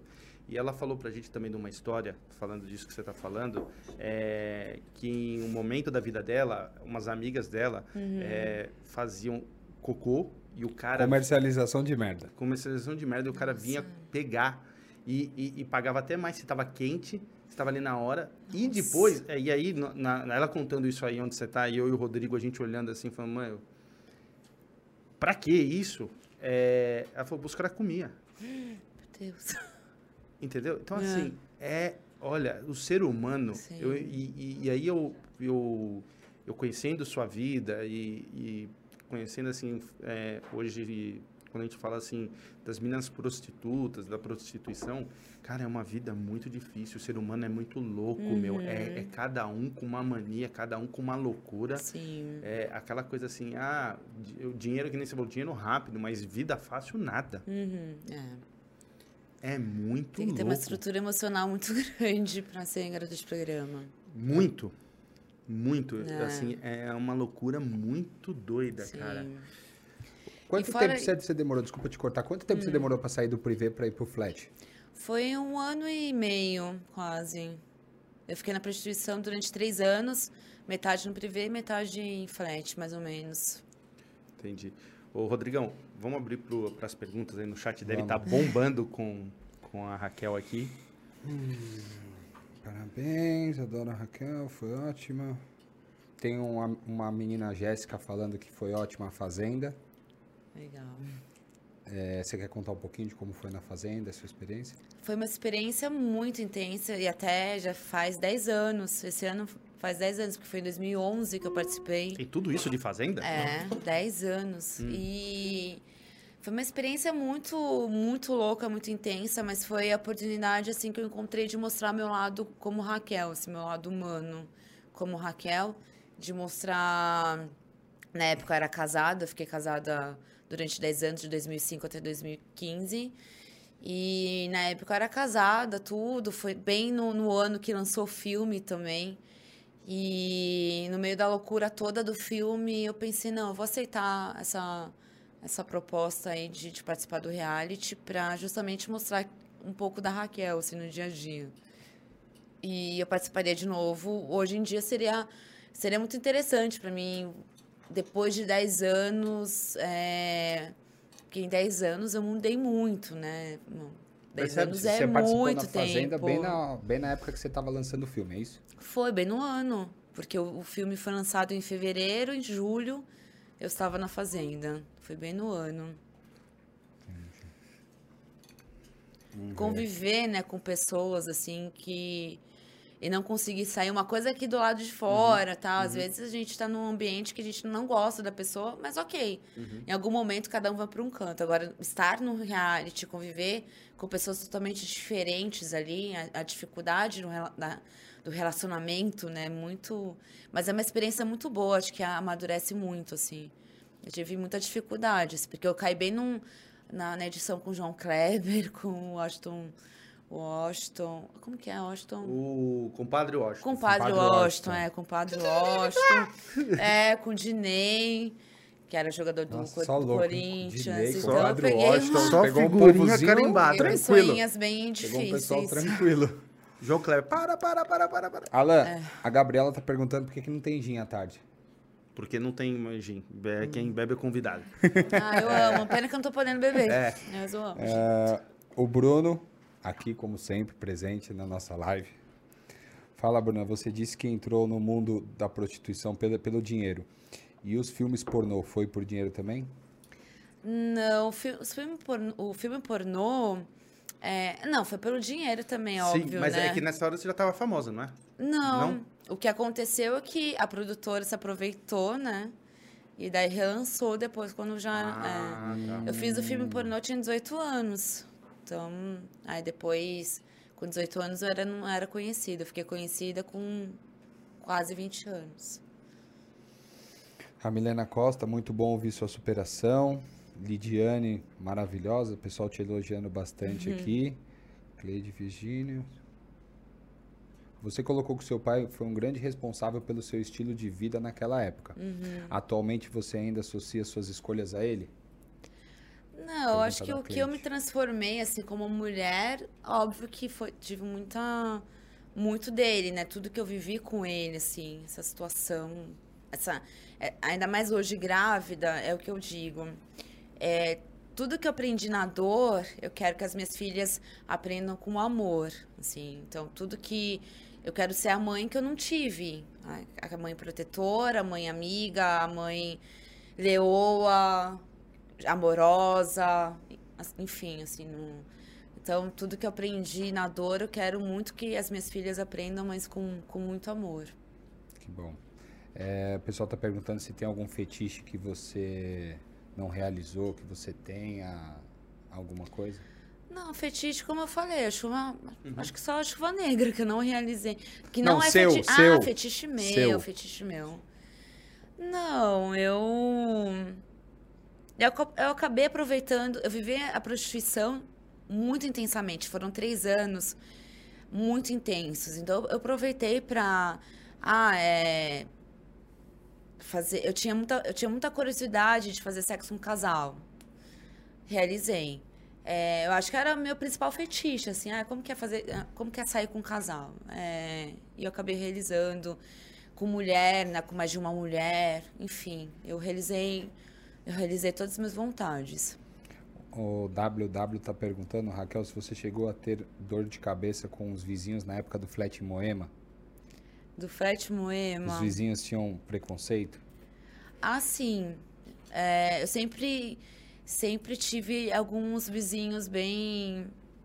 Porque assim, quando, quando me identifica como Bruna Fichinha, né, ali no, no condomínio, onde, nos condomínios onde eu já morei, assim, é normal é, as pessoas, principalmente as mulheres, se assustarem no primeiro momento, assim.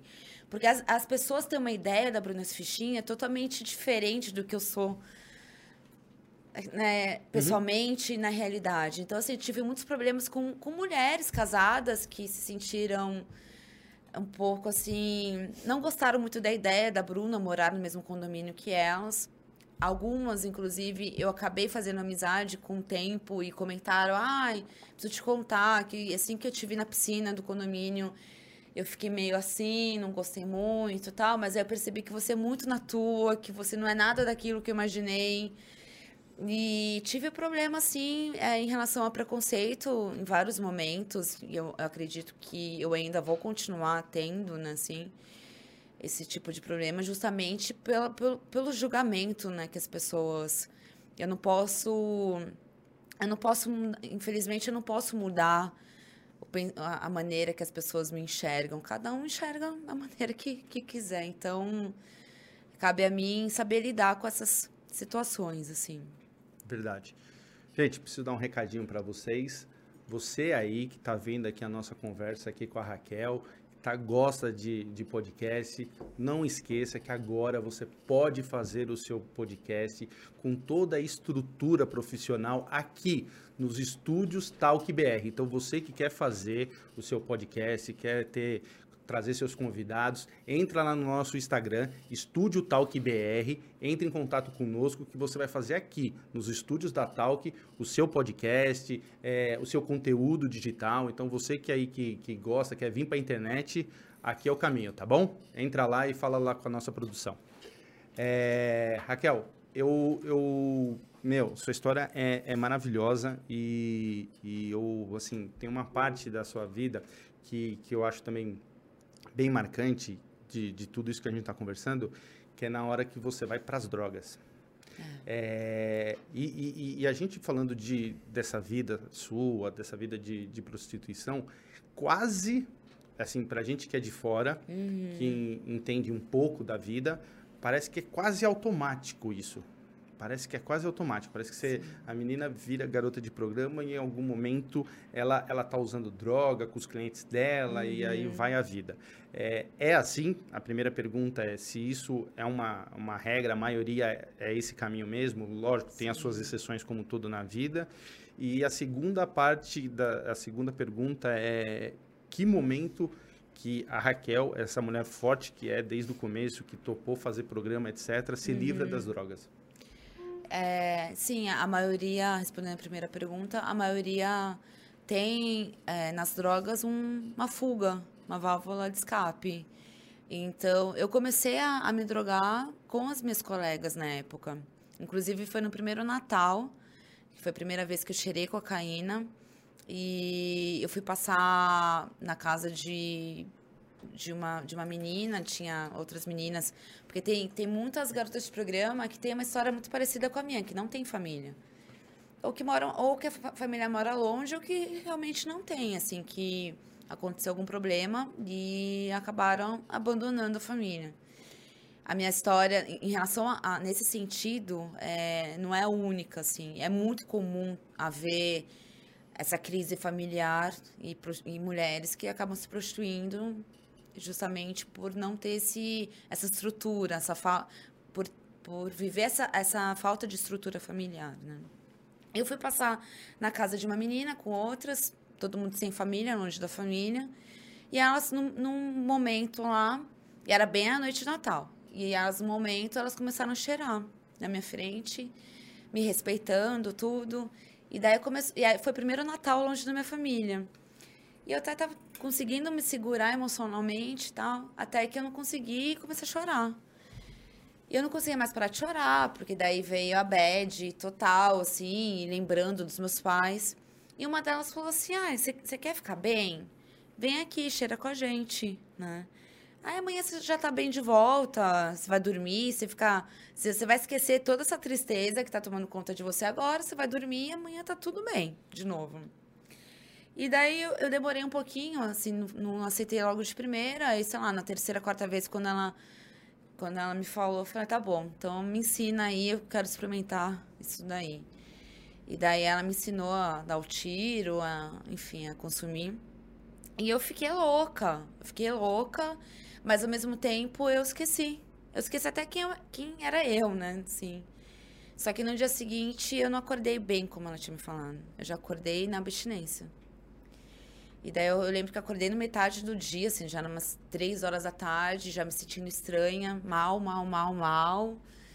E ressaca de, de, de bebida, e já na abstinência, porque já não estava naquele efeito que eu tinha experimentado na noite anterior. A, na noite anterior e já pedi mais. E daí foi um caminho sem volta na, durante mais ou menos um ano e meio, assim, foi um ano e dois meses, foi um pouquinho menos de um ano e meio.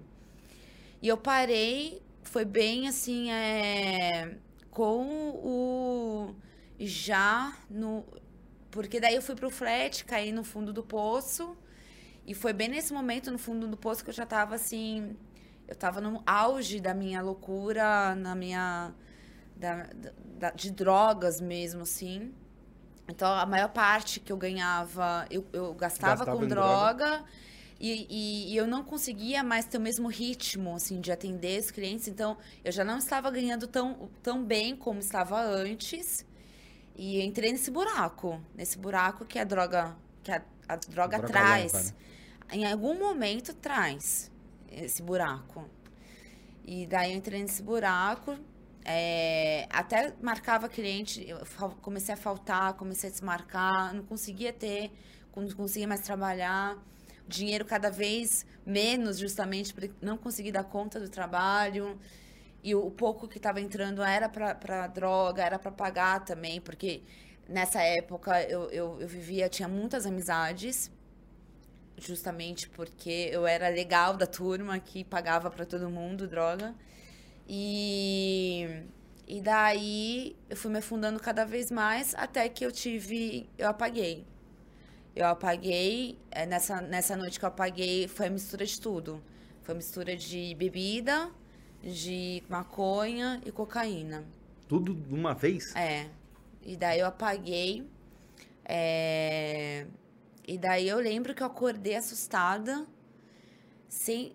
Assim, é, é- foi a minha sensação que eu tive. Eu, eu levei um susto por estar viva, eu acho. Eu acordei no hospital e, tipo, tentando entender onde que eu tava. Eu me dei conta que era um hospital. Só que eu, eu acordei, a minha consciência. Era como se meu consciente ah, tivesse morrido ali. Eu me assustei por estar viva. E, e eu tive essa, esse momento, assim, de, desse apagão. E daí, ainda no hospital, eu prometi pra mim, eu não quero isso pra minha vida. Eu tinha 19 anos. E daí foi então que eu entendi, eu preciso fazer uma escolha. Acho que eu acho que aconteceu isso por algum motivo e chegou o momento de fazer uma escolha. É, Foi, e eu já tava na merda, assim, literalmente, desculpa a palavra, na merda Não, em todos os sentidos. que pariu, vamos falar palavrão aqui, caralho. Porque nessa época, um pouco antes, até no filme tem, na cena do Vintão. Então, eu tive uma recaída. Toda, toda aquela coisa que eu tinha conquistado de mulher empoderada na prostituição, me sentindo linda porque os homens me queriam e, e pagavam o que eu pedisse e tal, morreu por causa das drogas. É, por causa da cocaína. E daí eu vi que até que chegou no ponto que eu coloquei na cabeça.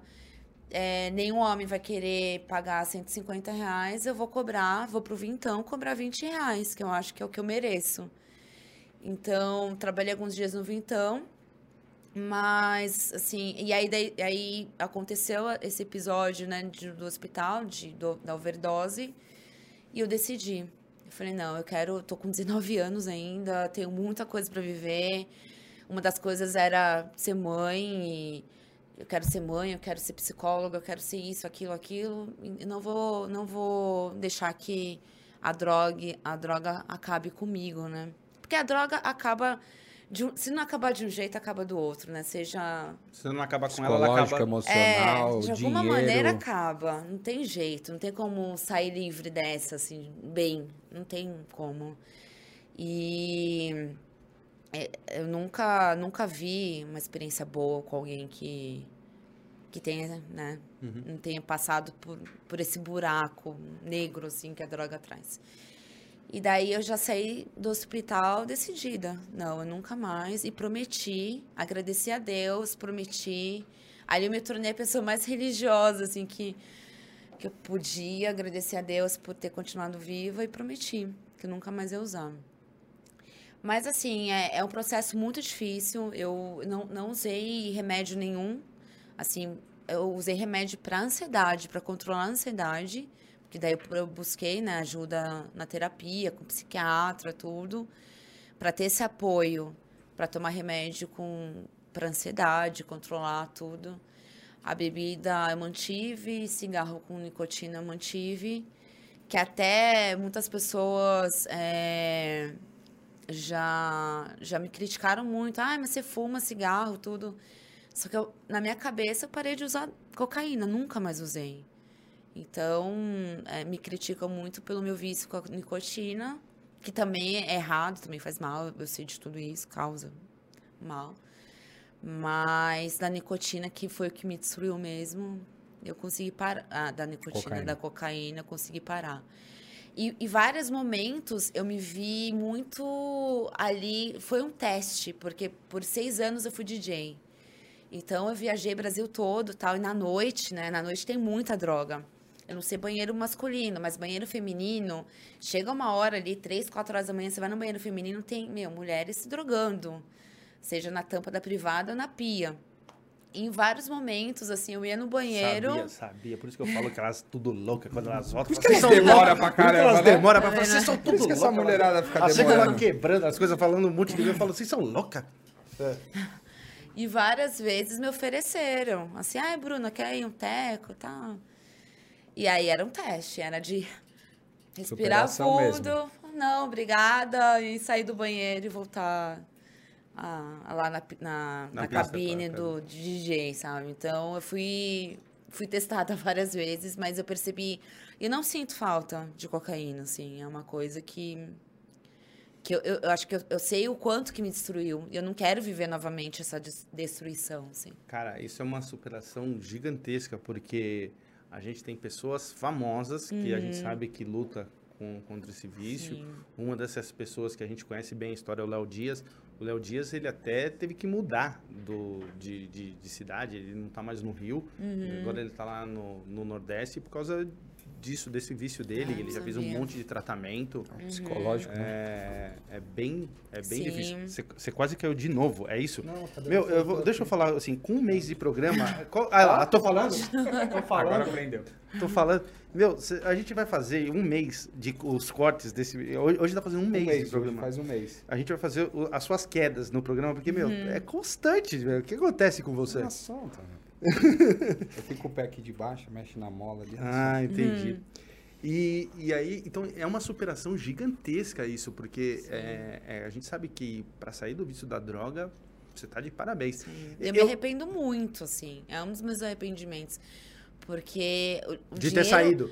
De Não, de ter me drogado, porque a, a quantia de dinheiro que Sim, eu gastei, sim, assim, sim. me- nossa, quando eu paro pra pensar hoje que eu tô com quase as filhas, 37 anos, né? 20 anos depois nessa dessa no mundo da prostituição, assim.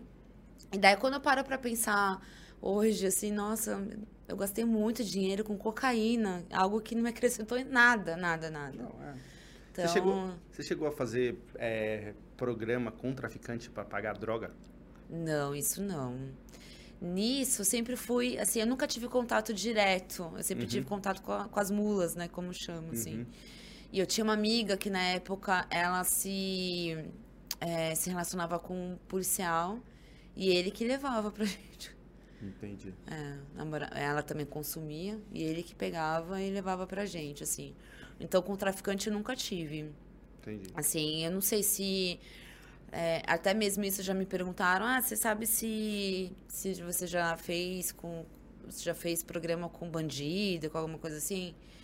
Eu já fiz, eu já fiz vários programas com homens assim que andavam armados, que tipo, quando iam- antes de tirar a calça, jogavam a arma no, no criado mundo na mesinha ali no quarto. Mas aí eu nunca tive coragem de questionar. Oi, você é policial, delegado, bandido, o que, que você é? Nunca perguntei, nunca me atrevi a, sa- a querer saber qual que foi- era a profissão deles. que que eles- Eu acho que eu também não per- Fazia. perguntaria, não. Deixa Você quieto. nunca perguntou? Não, não, eu já liberava, assim, Ah, você né? liberava? Sim, né? E Bruna, você tem alguma amiga que, que você perdeu aí, que morreu por conta de droga, ou por conta de algum cliente maluco, ou de alguma coisa bizarra que tenha acontecido? Que eu saiba, não, assim, que tenha morrido, porque eu perdi o contato com todas. Eu, eu parei de fazer programa. E eu acho. E, e isso é muito natural, assim. É, ter um- uma amizade verdadeira, manter uma amizade é muito difícil. Na, no meio da prostituição, assim. Porque uma é muito concorrente da outra. Sim, né? Então, cada uma acaba seguindo um caminho, assim. Então, eu não sei o, o que aconteceu com elas. Eu sei que teve, teve uma... Numa das vezes, porque o, Cabri, o Roberto Cabrini já gravou várias vezes comigo, né? Reportagem e tal. E daí teve uma das vezes que ele me levou até um dos privês onde eu trabalhei. Isso faz, sei lá, uns cinco... Faz cinco, seis anos. E eu parei de fazer programa é, em 2005, mas eu tinha saído desse privê em 2004, né? Porque daí depois eu fui pro flat. E daí essa matéria foi, eu parei, eu saí de lá, sei lá, em 2004. Essa matéria foi gravada, sei lá, 10 anos depois. 2015. É, 10 anos depois. E eu cheguei lá, tinham duas meninas que trabalhavam comigo naquela época, em 2004, 2003, 2004, que continuavam lá, 10 anos depois. E eu fiquei muito triste, assim, muito triste. Eu, eu- assim, me fez mal vê-las ali, né? E porque eu queria que, que todas tivessem um final, Feliz, um final como eu tive, assim, de, de ter a sorte que eu tive. É, eu, não me, eu não me sinto melhor do que nenhuma delas, assim. Eu acho que eu tive uma coragem que muitas não teve, né? Assim, de me expor, porque é difícil se expor nessa sociedade ainda, cheia de julgamentos, de, de críticas. E as pessoas gostam muito, né, de, de julgar, de falar do, da vida alheia, assim, dos fiscais de vida.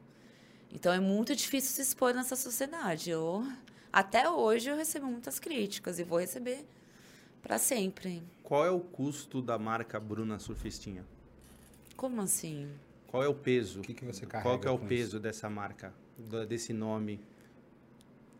Qual que é É. o peso? Tudo tem o ônus e o Sim, bônus. sim, é.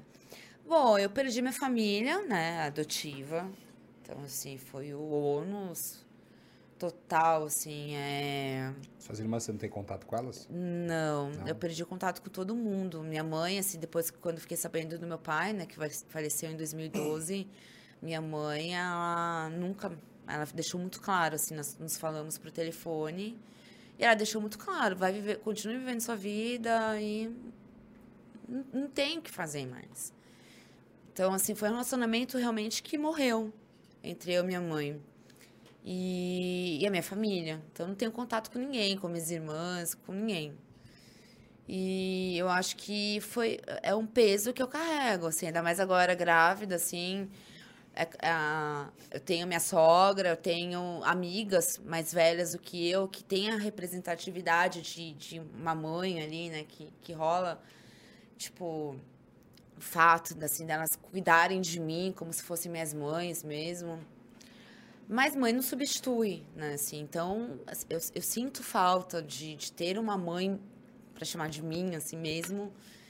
Ainda mais nesse momento meu que eu tô, que eu tô passando, de, de poder dividir essa minha alegria com essa, com essa mãe. Mas é uma questão muito bem resolvida dentro de mim. Porque é, uma vez uma- minha terapia, algum tempo atrás, minha, tera, minha terapeuta, Pelta. algum, algum tempo atrás, ela me questionou: você sente falta dessa mãe ou você sente falta de uma mãe? É muito diferente, Uhum. né? Então, e daí depois a gente conversou tal, e nós entendemos juntas que eu sinto falta de uma mãe Da e não da figura. minha mãe. E, e é uma mãe que, que eu que, que é preenche um pouco desse vazio meu maternal assim de, de ter uma mãe a minha sogra as minhas amigas mas enfim é isso acho que foi o, o maior peso assim a minha maior perda o fato de ter escolhido esse caminho da prostituição e de tudo na minha vida Você foi atrás da sua fa- família biológica? Eu ainda não fui, mas eu tenho muita vontade, assim, de, de descobrir. É, até já pensei de ir até Sorocaba pra... É porque Sorocaba cresceu muito, né? É uma cidade grande, praticamente. Já não é aquela cidade pequena no interior, assim.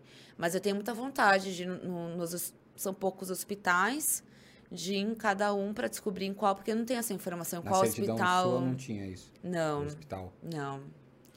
E eu tenho muita vontade de, de ir atrás, de tentar encontrar onde que tá a minha raiz. A Bruna Surficinha morreu? Não, a Bruna não. Acho que a Bruna. Eu, eu, eu, como Raquel, carrego muito da Bruna. Essa coisa de força, de. Eu não consigo imaginar. A Bruna, ela morreu como prostituta, né? Morreu ali em 2005, já faz 16 anos. Mas a Bruna. O que ela representa na minha vida, ela não morreu, nunca vai morrer.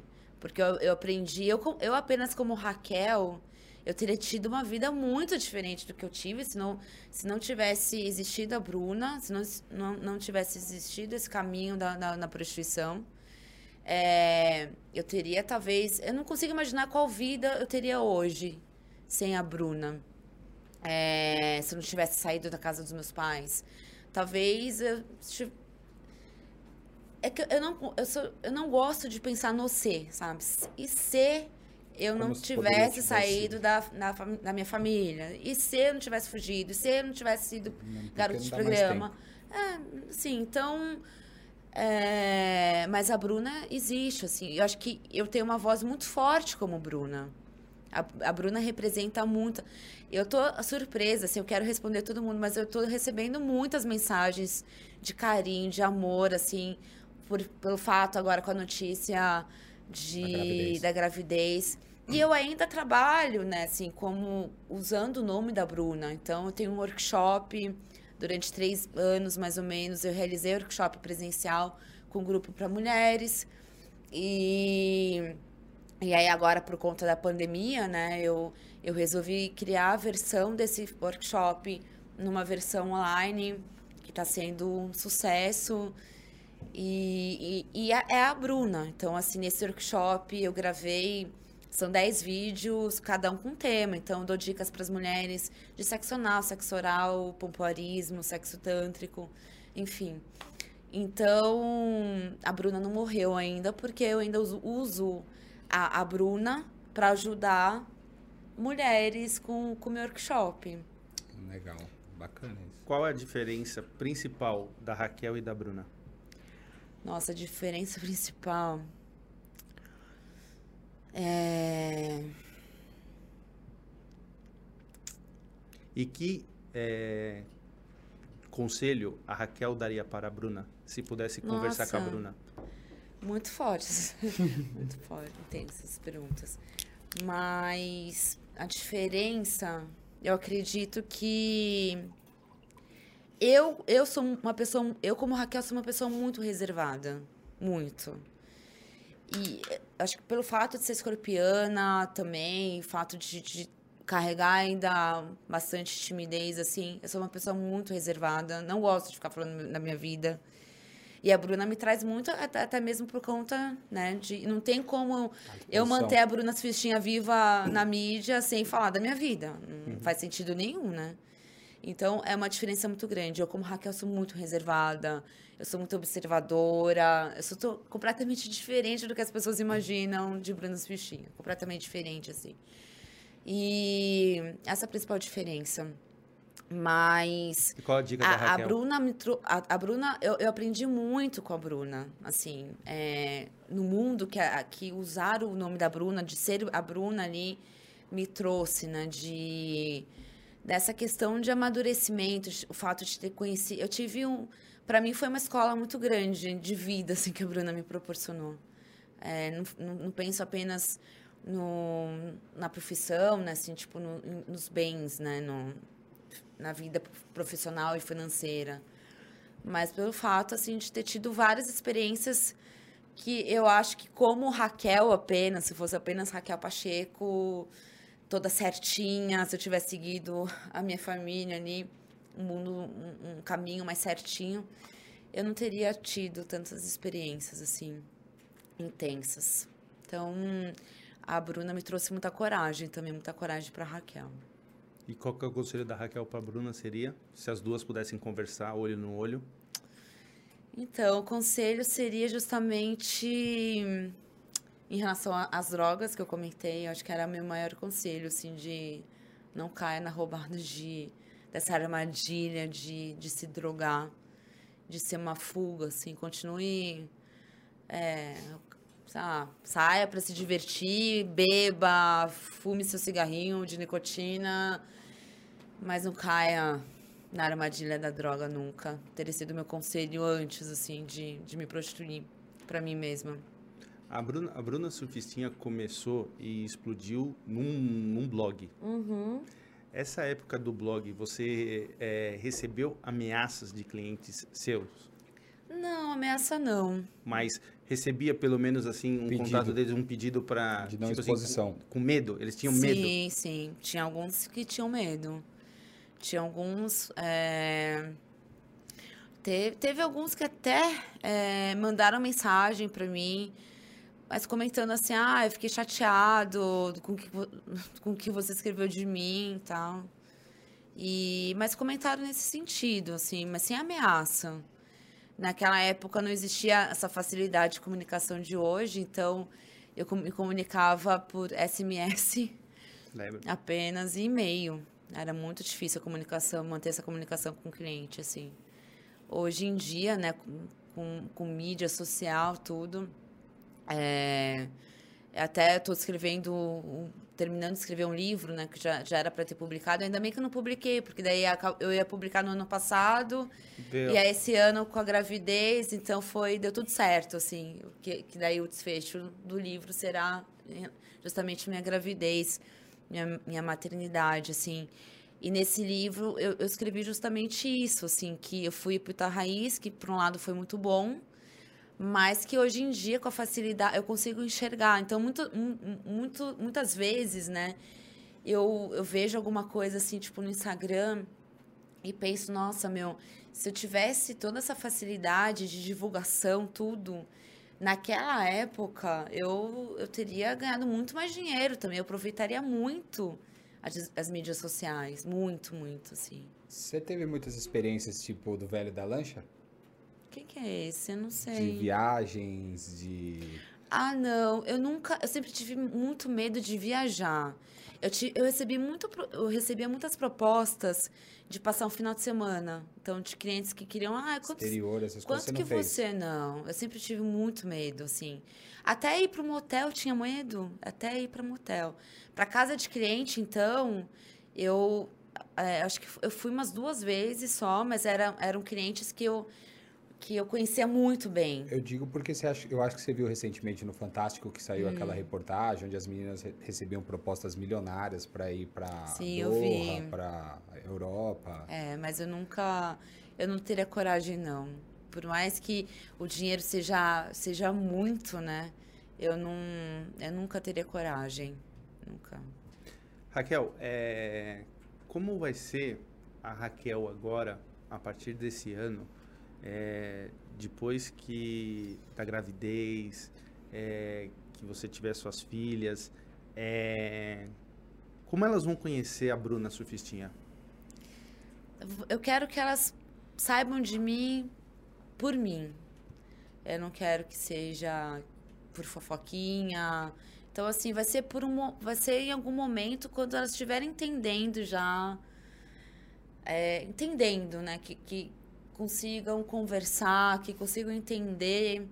Daí eu quero sentar. Eu não sei te dizer em qual momento vai ser. Eu vou sentir na hora. Lógico, vai ter que ser. Então, pedido. se vai ser com 5 anos, com 7, com 10 anos, eu vou sentir. Acho que vai ser aquela coisa que todas as mães têm, né? De sentir o momento certo para levar até os filhos alguma informação, algum ensinamento, tudo.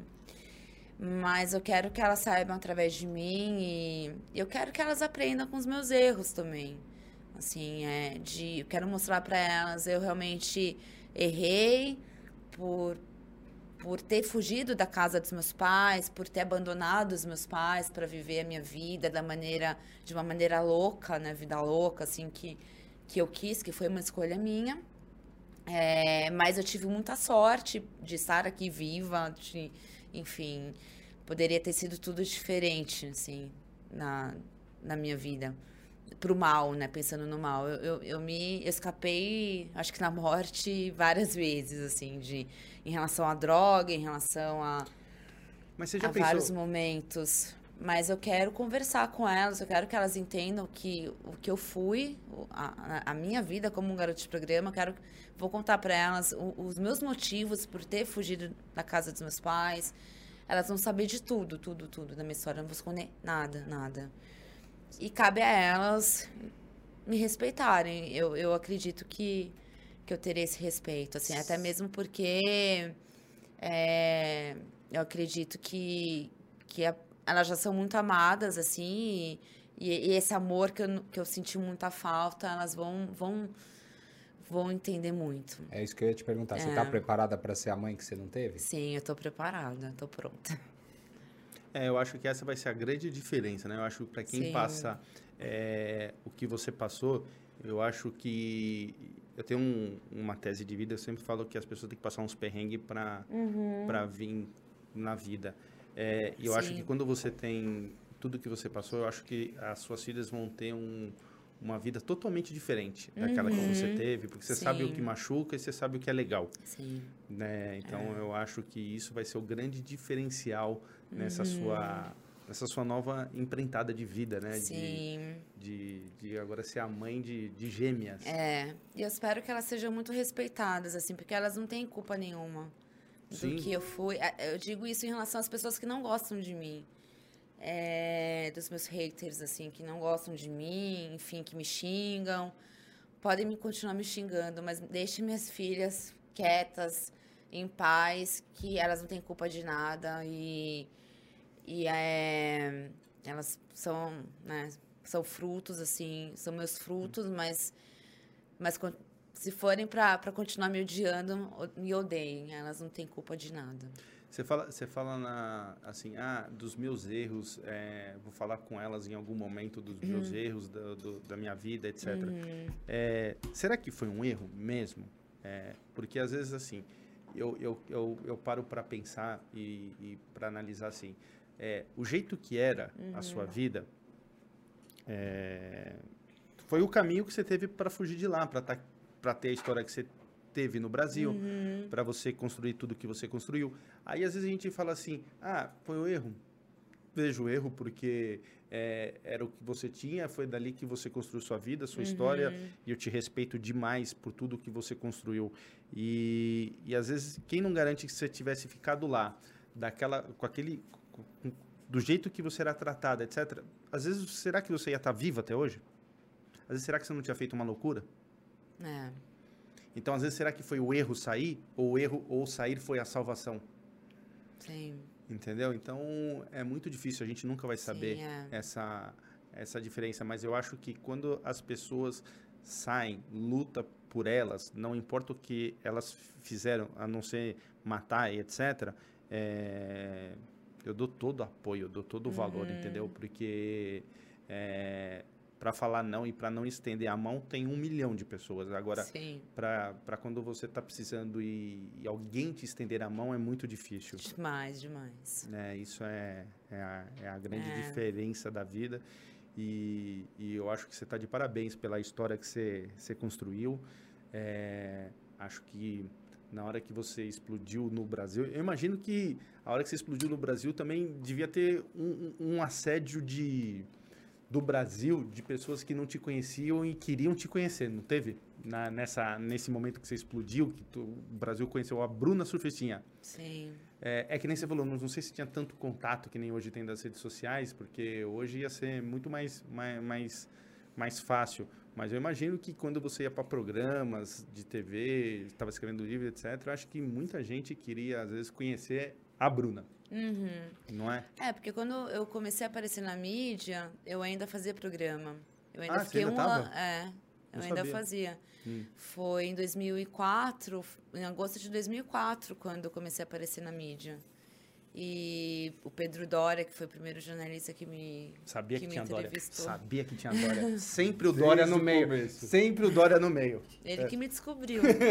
e, e daí eu fiquei, eu parei de fazer programa em 2005. Então eu fiquei um ano aparecendo na mídia, dando entrevistas e fazendo programa. E, e aí, claro, assim, e, e aí nessa época eu já tinha saído do buraco, né? Então eu já tinha recomeçado a minha vida mais uma vez, já estava bem novamente. Então eu aproveitei muito, assim, nessa época. Eu, eu tinha. E muitos homens tinham curiosidade, assim, de, de saber quem era a Bruna, de. Que me procuravam. e, e era muito engraçado, porque como eu era, tipo, famosinha na época, e tinha muitos homens que ficavam nervosos, assim, como se eu fosse a famosa, né? né? Então, eles ficavam muito nervosos, assim, ai, e, e comentavam, assim, comigo, ai, eu não era pra estar tão nervoso assim, mas eu te vi, sei lá, no, é, na entrevista na TV e tal, e agora eu tô aqui com você. Então, e muitos me procuravam justamente pra, pra saber o que, que, o que eu ia escrever deles no blog, assim, porque foi uma das coisas que, que, que pra minha sorte, deu muito certo, foi justamente esses relatos e dar nota para os clientes, porque eu Era descobri que nota? os homens gostam muito de serem de serem avaliados, né? E, e é- seria estranho, assim, um homem chegar pra mulher, pra namorada, sei lá, e falar, e aí, que nota você me dá, tal. E aí, quando eu comecei, a Bruna Sufistinha começou isso, de, ah, eu dou nota pros clientes, foi uma febre, assim, muitos, muitos chegaram até mim é, querendo ser avaliados mesmo. Eu era muito sincera.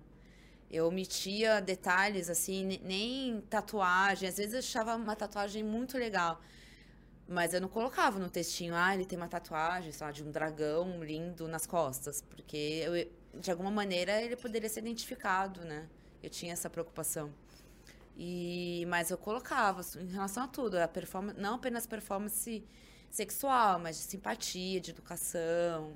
Eu, eu analisava tudo, acabava analisando. E isso foi muito legal, assim, na época, porque era novidade. E eu era, eu acabei sendo a primeira garota de programa do Brasil que tinha um blog. Eu acabei sendo pioneira nisso. Viu onde nasceu as estrelinhas do Uber? Viu? Da onde? A ideia da, da, da Raquel. Gente, você que está em casa, você que é homem, eu tenho aquele recado para você. Não esqueça, você que quer ficar na estica, roupa bonita, sair elegante, Tatuapé Conceito. Entra lá no Instagram deles, arroba Tatuapé Conceito, ou no site deles, www.tatuapéconceito.com.br.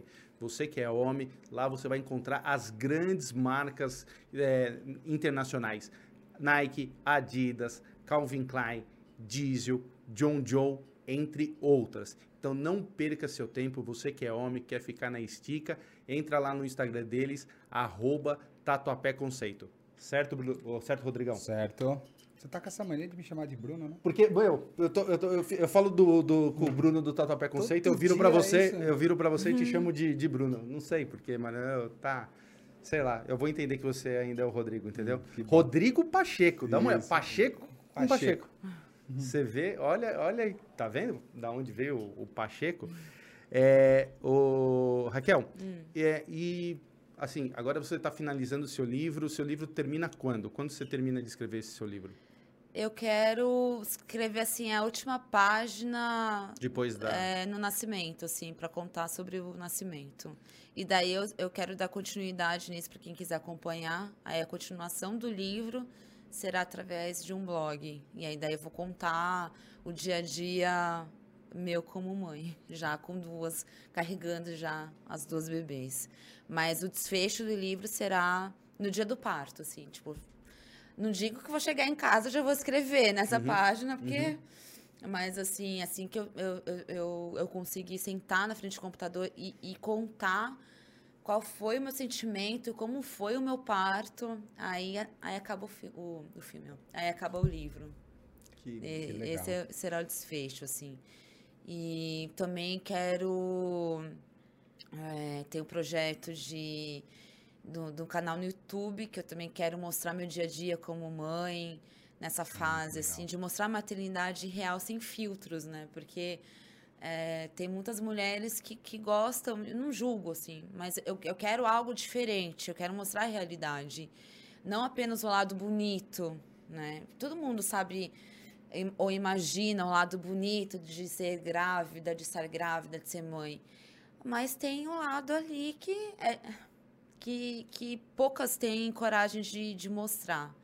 Então, eu quero muito falar no meu canal no YouTube e mostrar meu dia a dia também como mãe, as dificuldades, não apenas as coisas boas, assim, mas também mostrar o que é, esse outro lado, assim, que tem muitas que acabam filtrando, assim, que não, não acabam divulgando, né?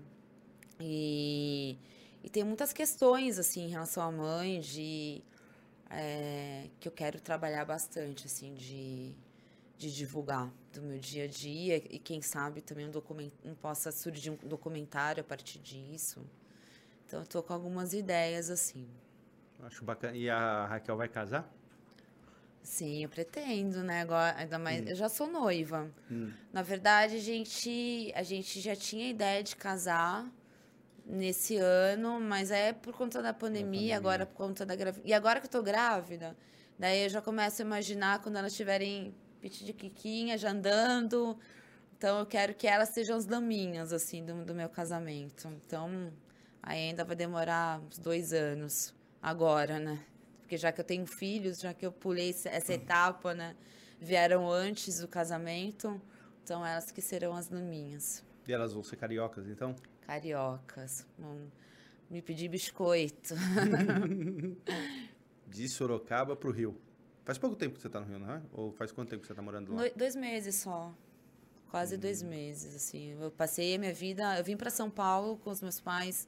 Eu tinha cinco anos. E daí eu morei aqui em São Paulo minha vida toda, praticamente. E há dois meses estou no Rio. Bacana. Gente, é, tem mais perguntas do, do, do chat? É, bom, gente, é isso.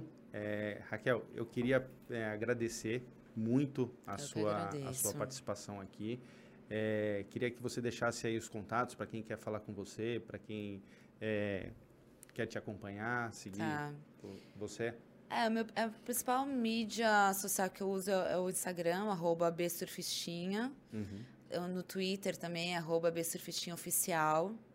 É, para quem quiser workshop, tem o, o link na minha bio, lá no Instagram. E e também tem artes minhas que eu estou fazendo nessa época, assim, de, de pandemia e, e, e grávida, que não, quase não sai mais do sofá de casa. Então, estou criando algumas artes, aproveitando, assim, colocando minha criatividade à tona, externando tudo isso. Então, tem um site, chama mdcoisas.com.br, lá tem a, a, algumas artes, assim, que eu estou criando e e em breve eu vou começar a investir nisso também, porque acaba sendo uma terapia. Artesanato e, e tá me fazendo muito bem. Então também tô com essa novidade. Animal, hein? É isso aí. Acabamos o programa do seu número. Ah, hoje. Entendi. Foi um programa muito bom, muito legal. É, galera, sigam a gente lá no Instagram, Talk Podcast BR. Sigam o canal de cortes, Cortes do Talk BR é, no Twitter, no Spotify, Talk Podcast BR. E é isso aí, terminamos. Muito obrigado, Bruna. Foi muito Imagina, legal. Eu que agradeço. Foi um prazer imenso. Para mim também. Para você também, mais um prazer estar ao seu lado aqui hoje à tarde. O prazer é sempre meu estar aqui fazendo aqui com você. E hoje foi um programa maravilhoso com essa história de vida. Eu estava animado para o programa de hoje. Então você aí, gente, obrigado aí mais uma vez por acompanhar. Não esquece também que todo esse programa tá lá no Deezer, tá lá no Spotify. Então procura lá e também não esqueça você que quer fazer o seu conteúdo digital, você quer fazer o seu podcast, agora você pode fazer aqui com, com toda a qualidade profissional que merece o seu trabalho aqui nos estúdios Talk BR. Então entra lá no Instagram, vai lá no estúdio Talk BR, entre em contato com a nossa produção que vai atender você muito bem. Certinho? Gente, mais uma vez, obrigado. Até amanhã.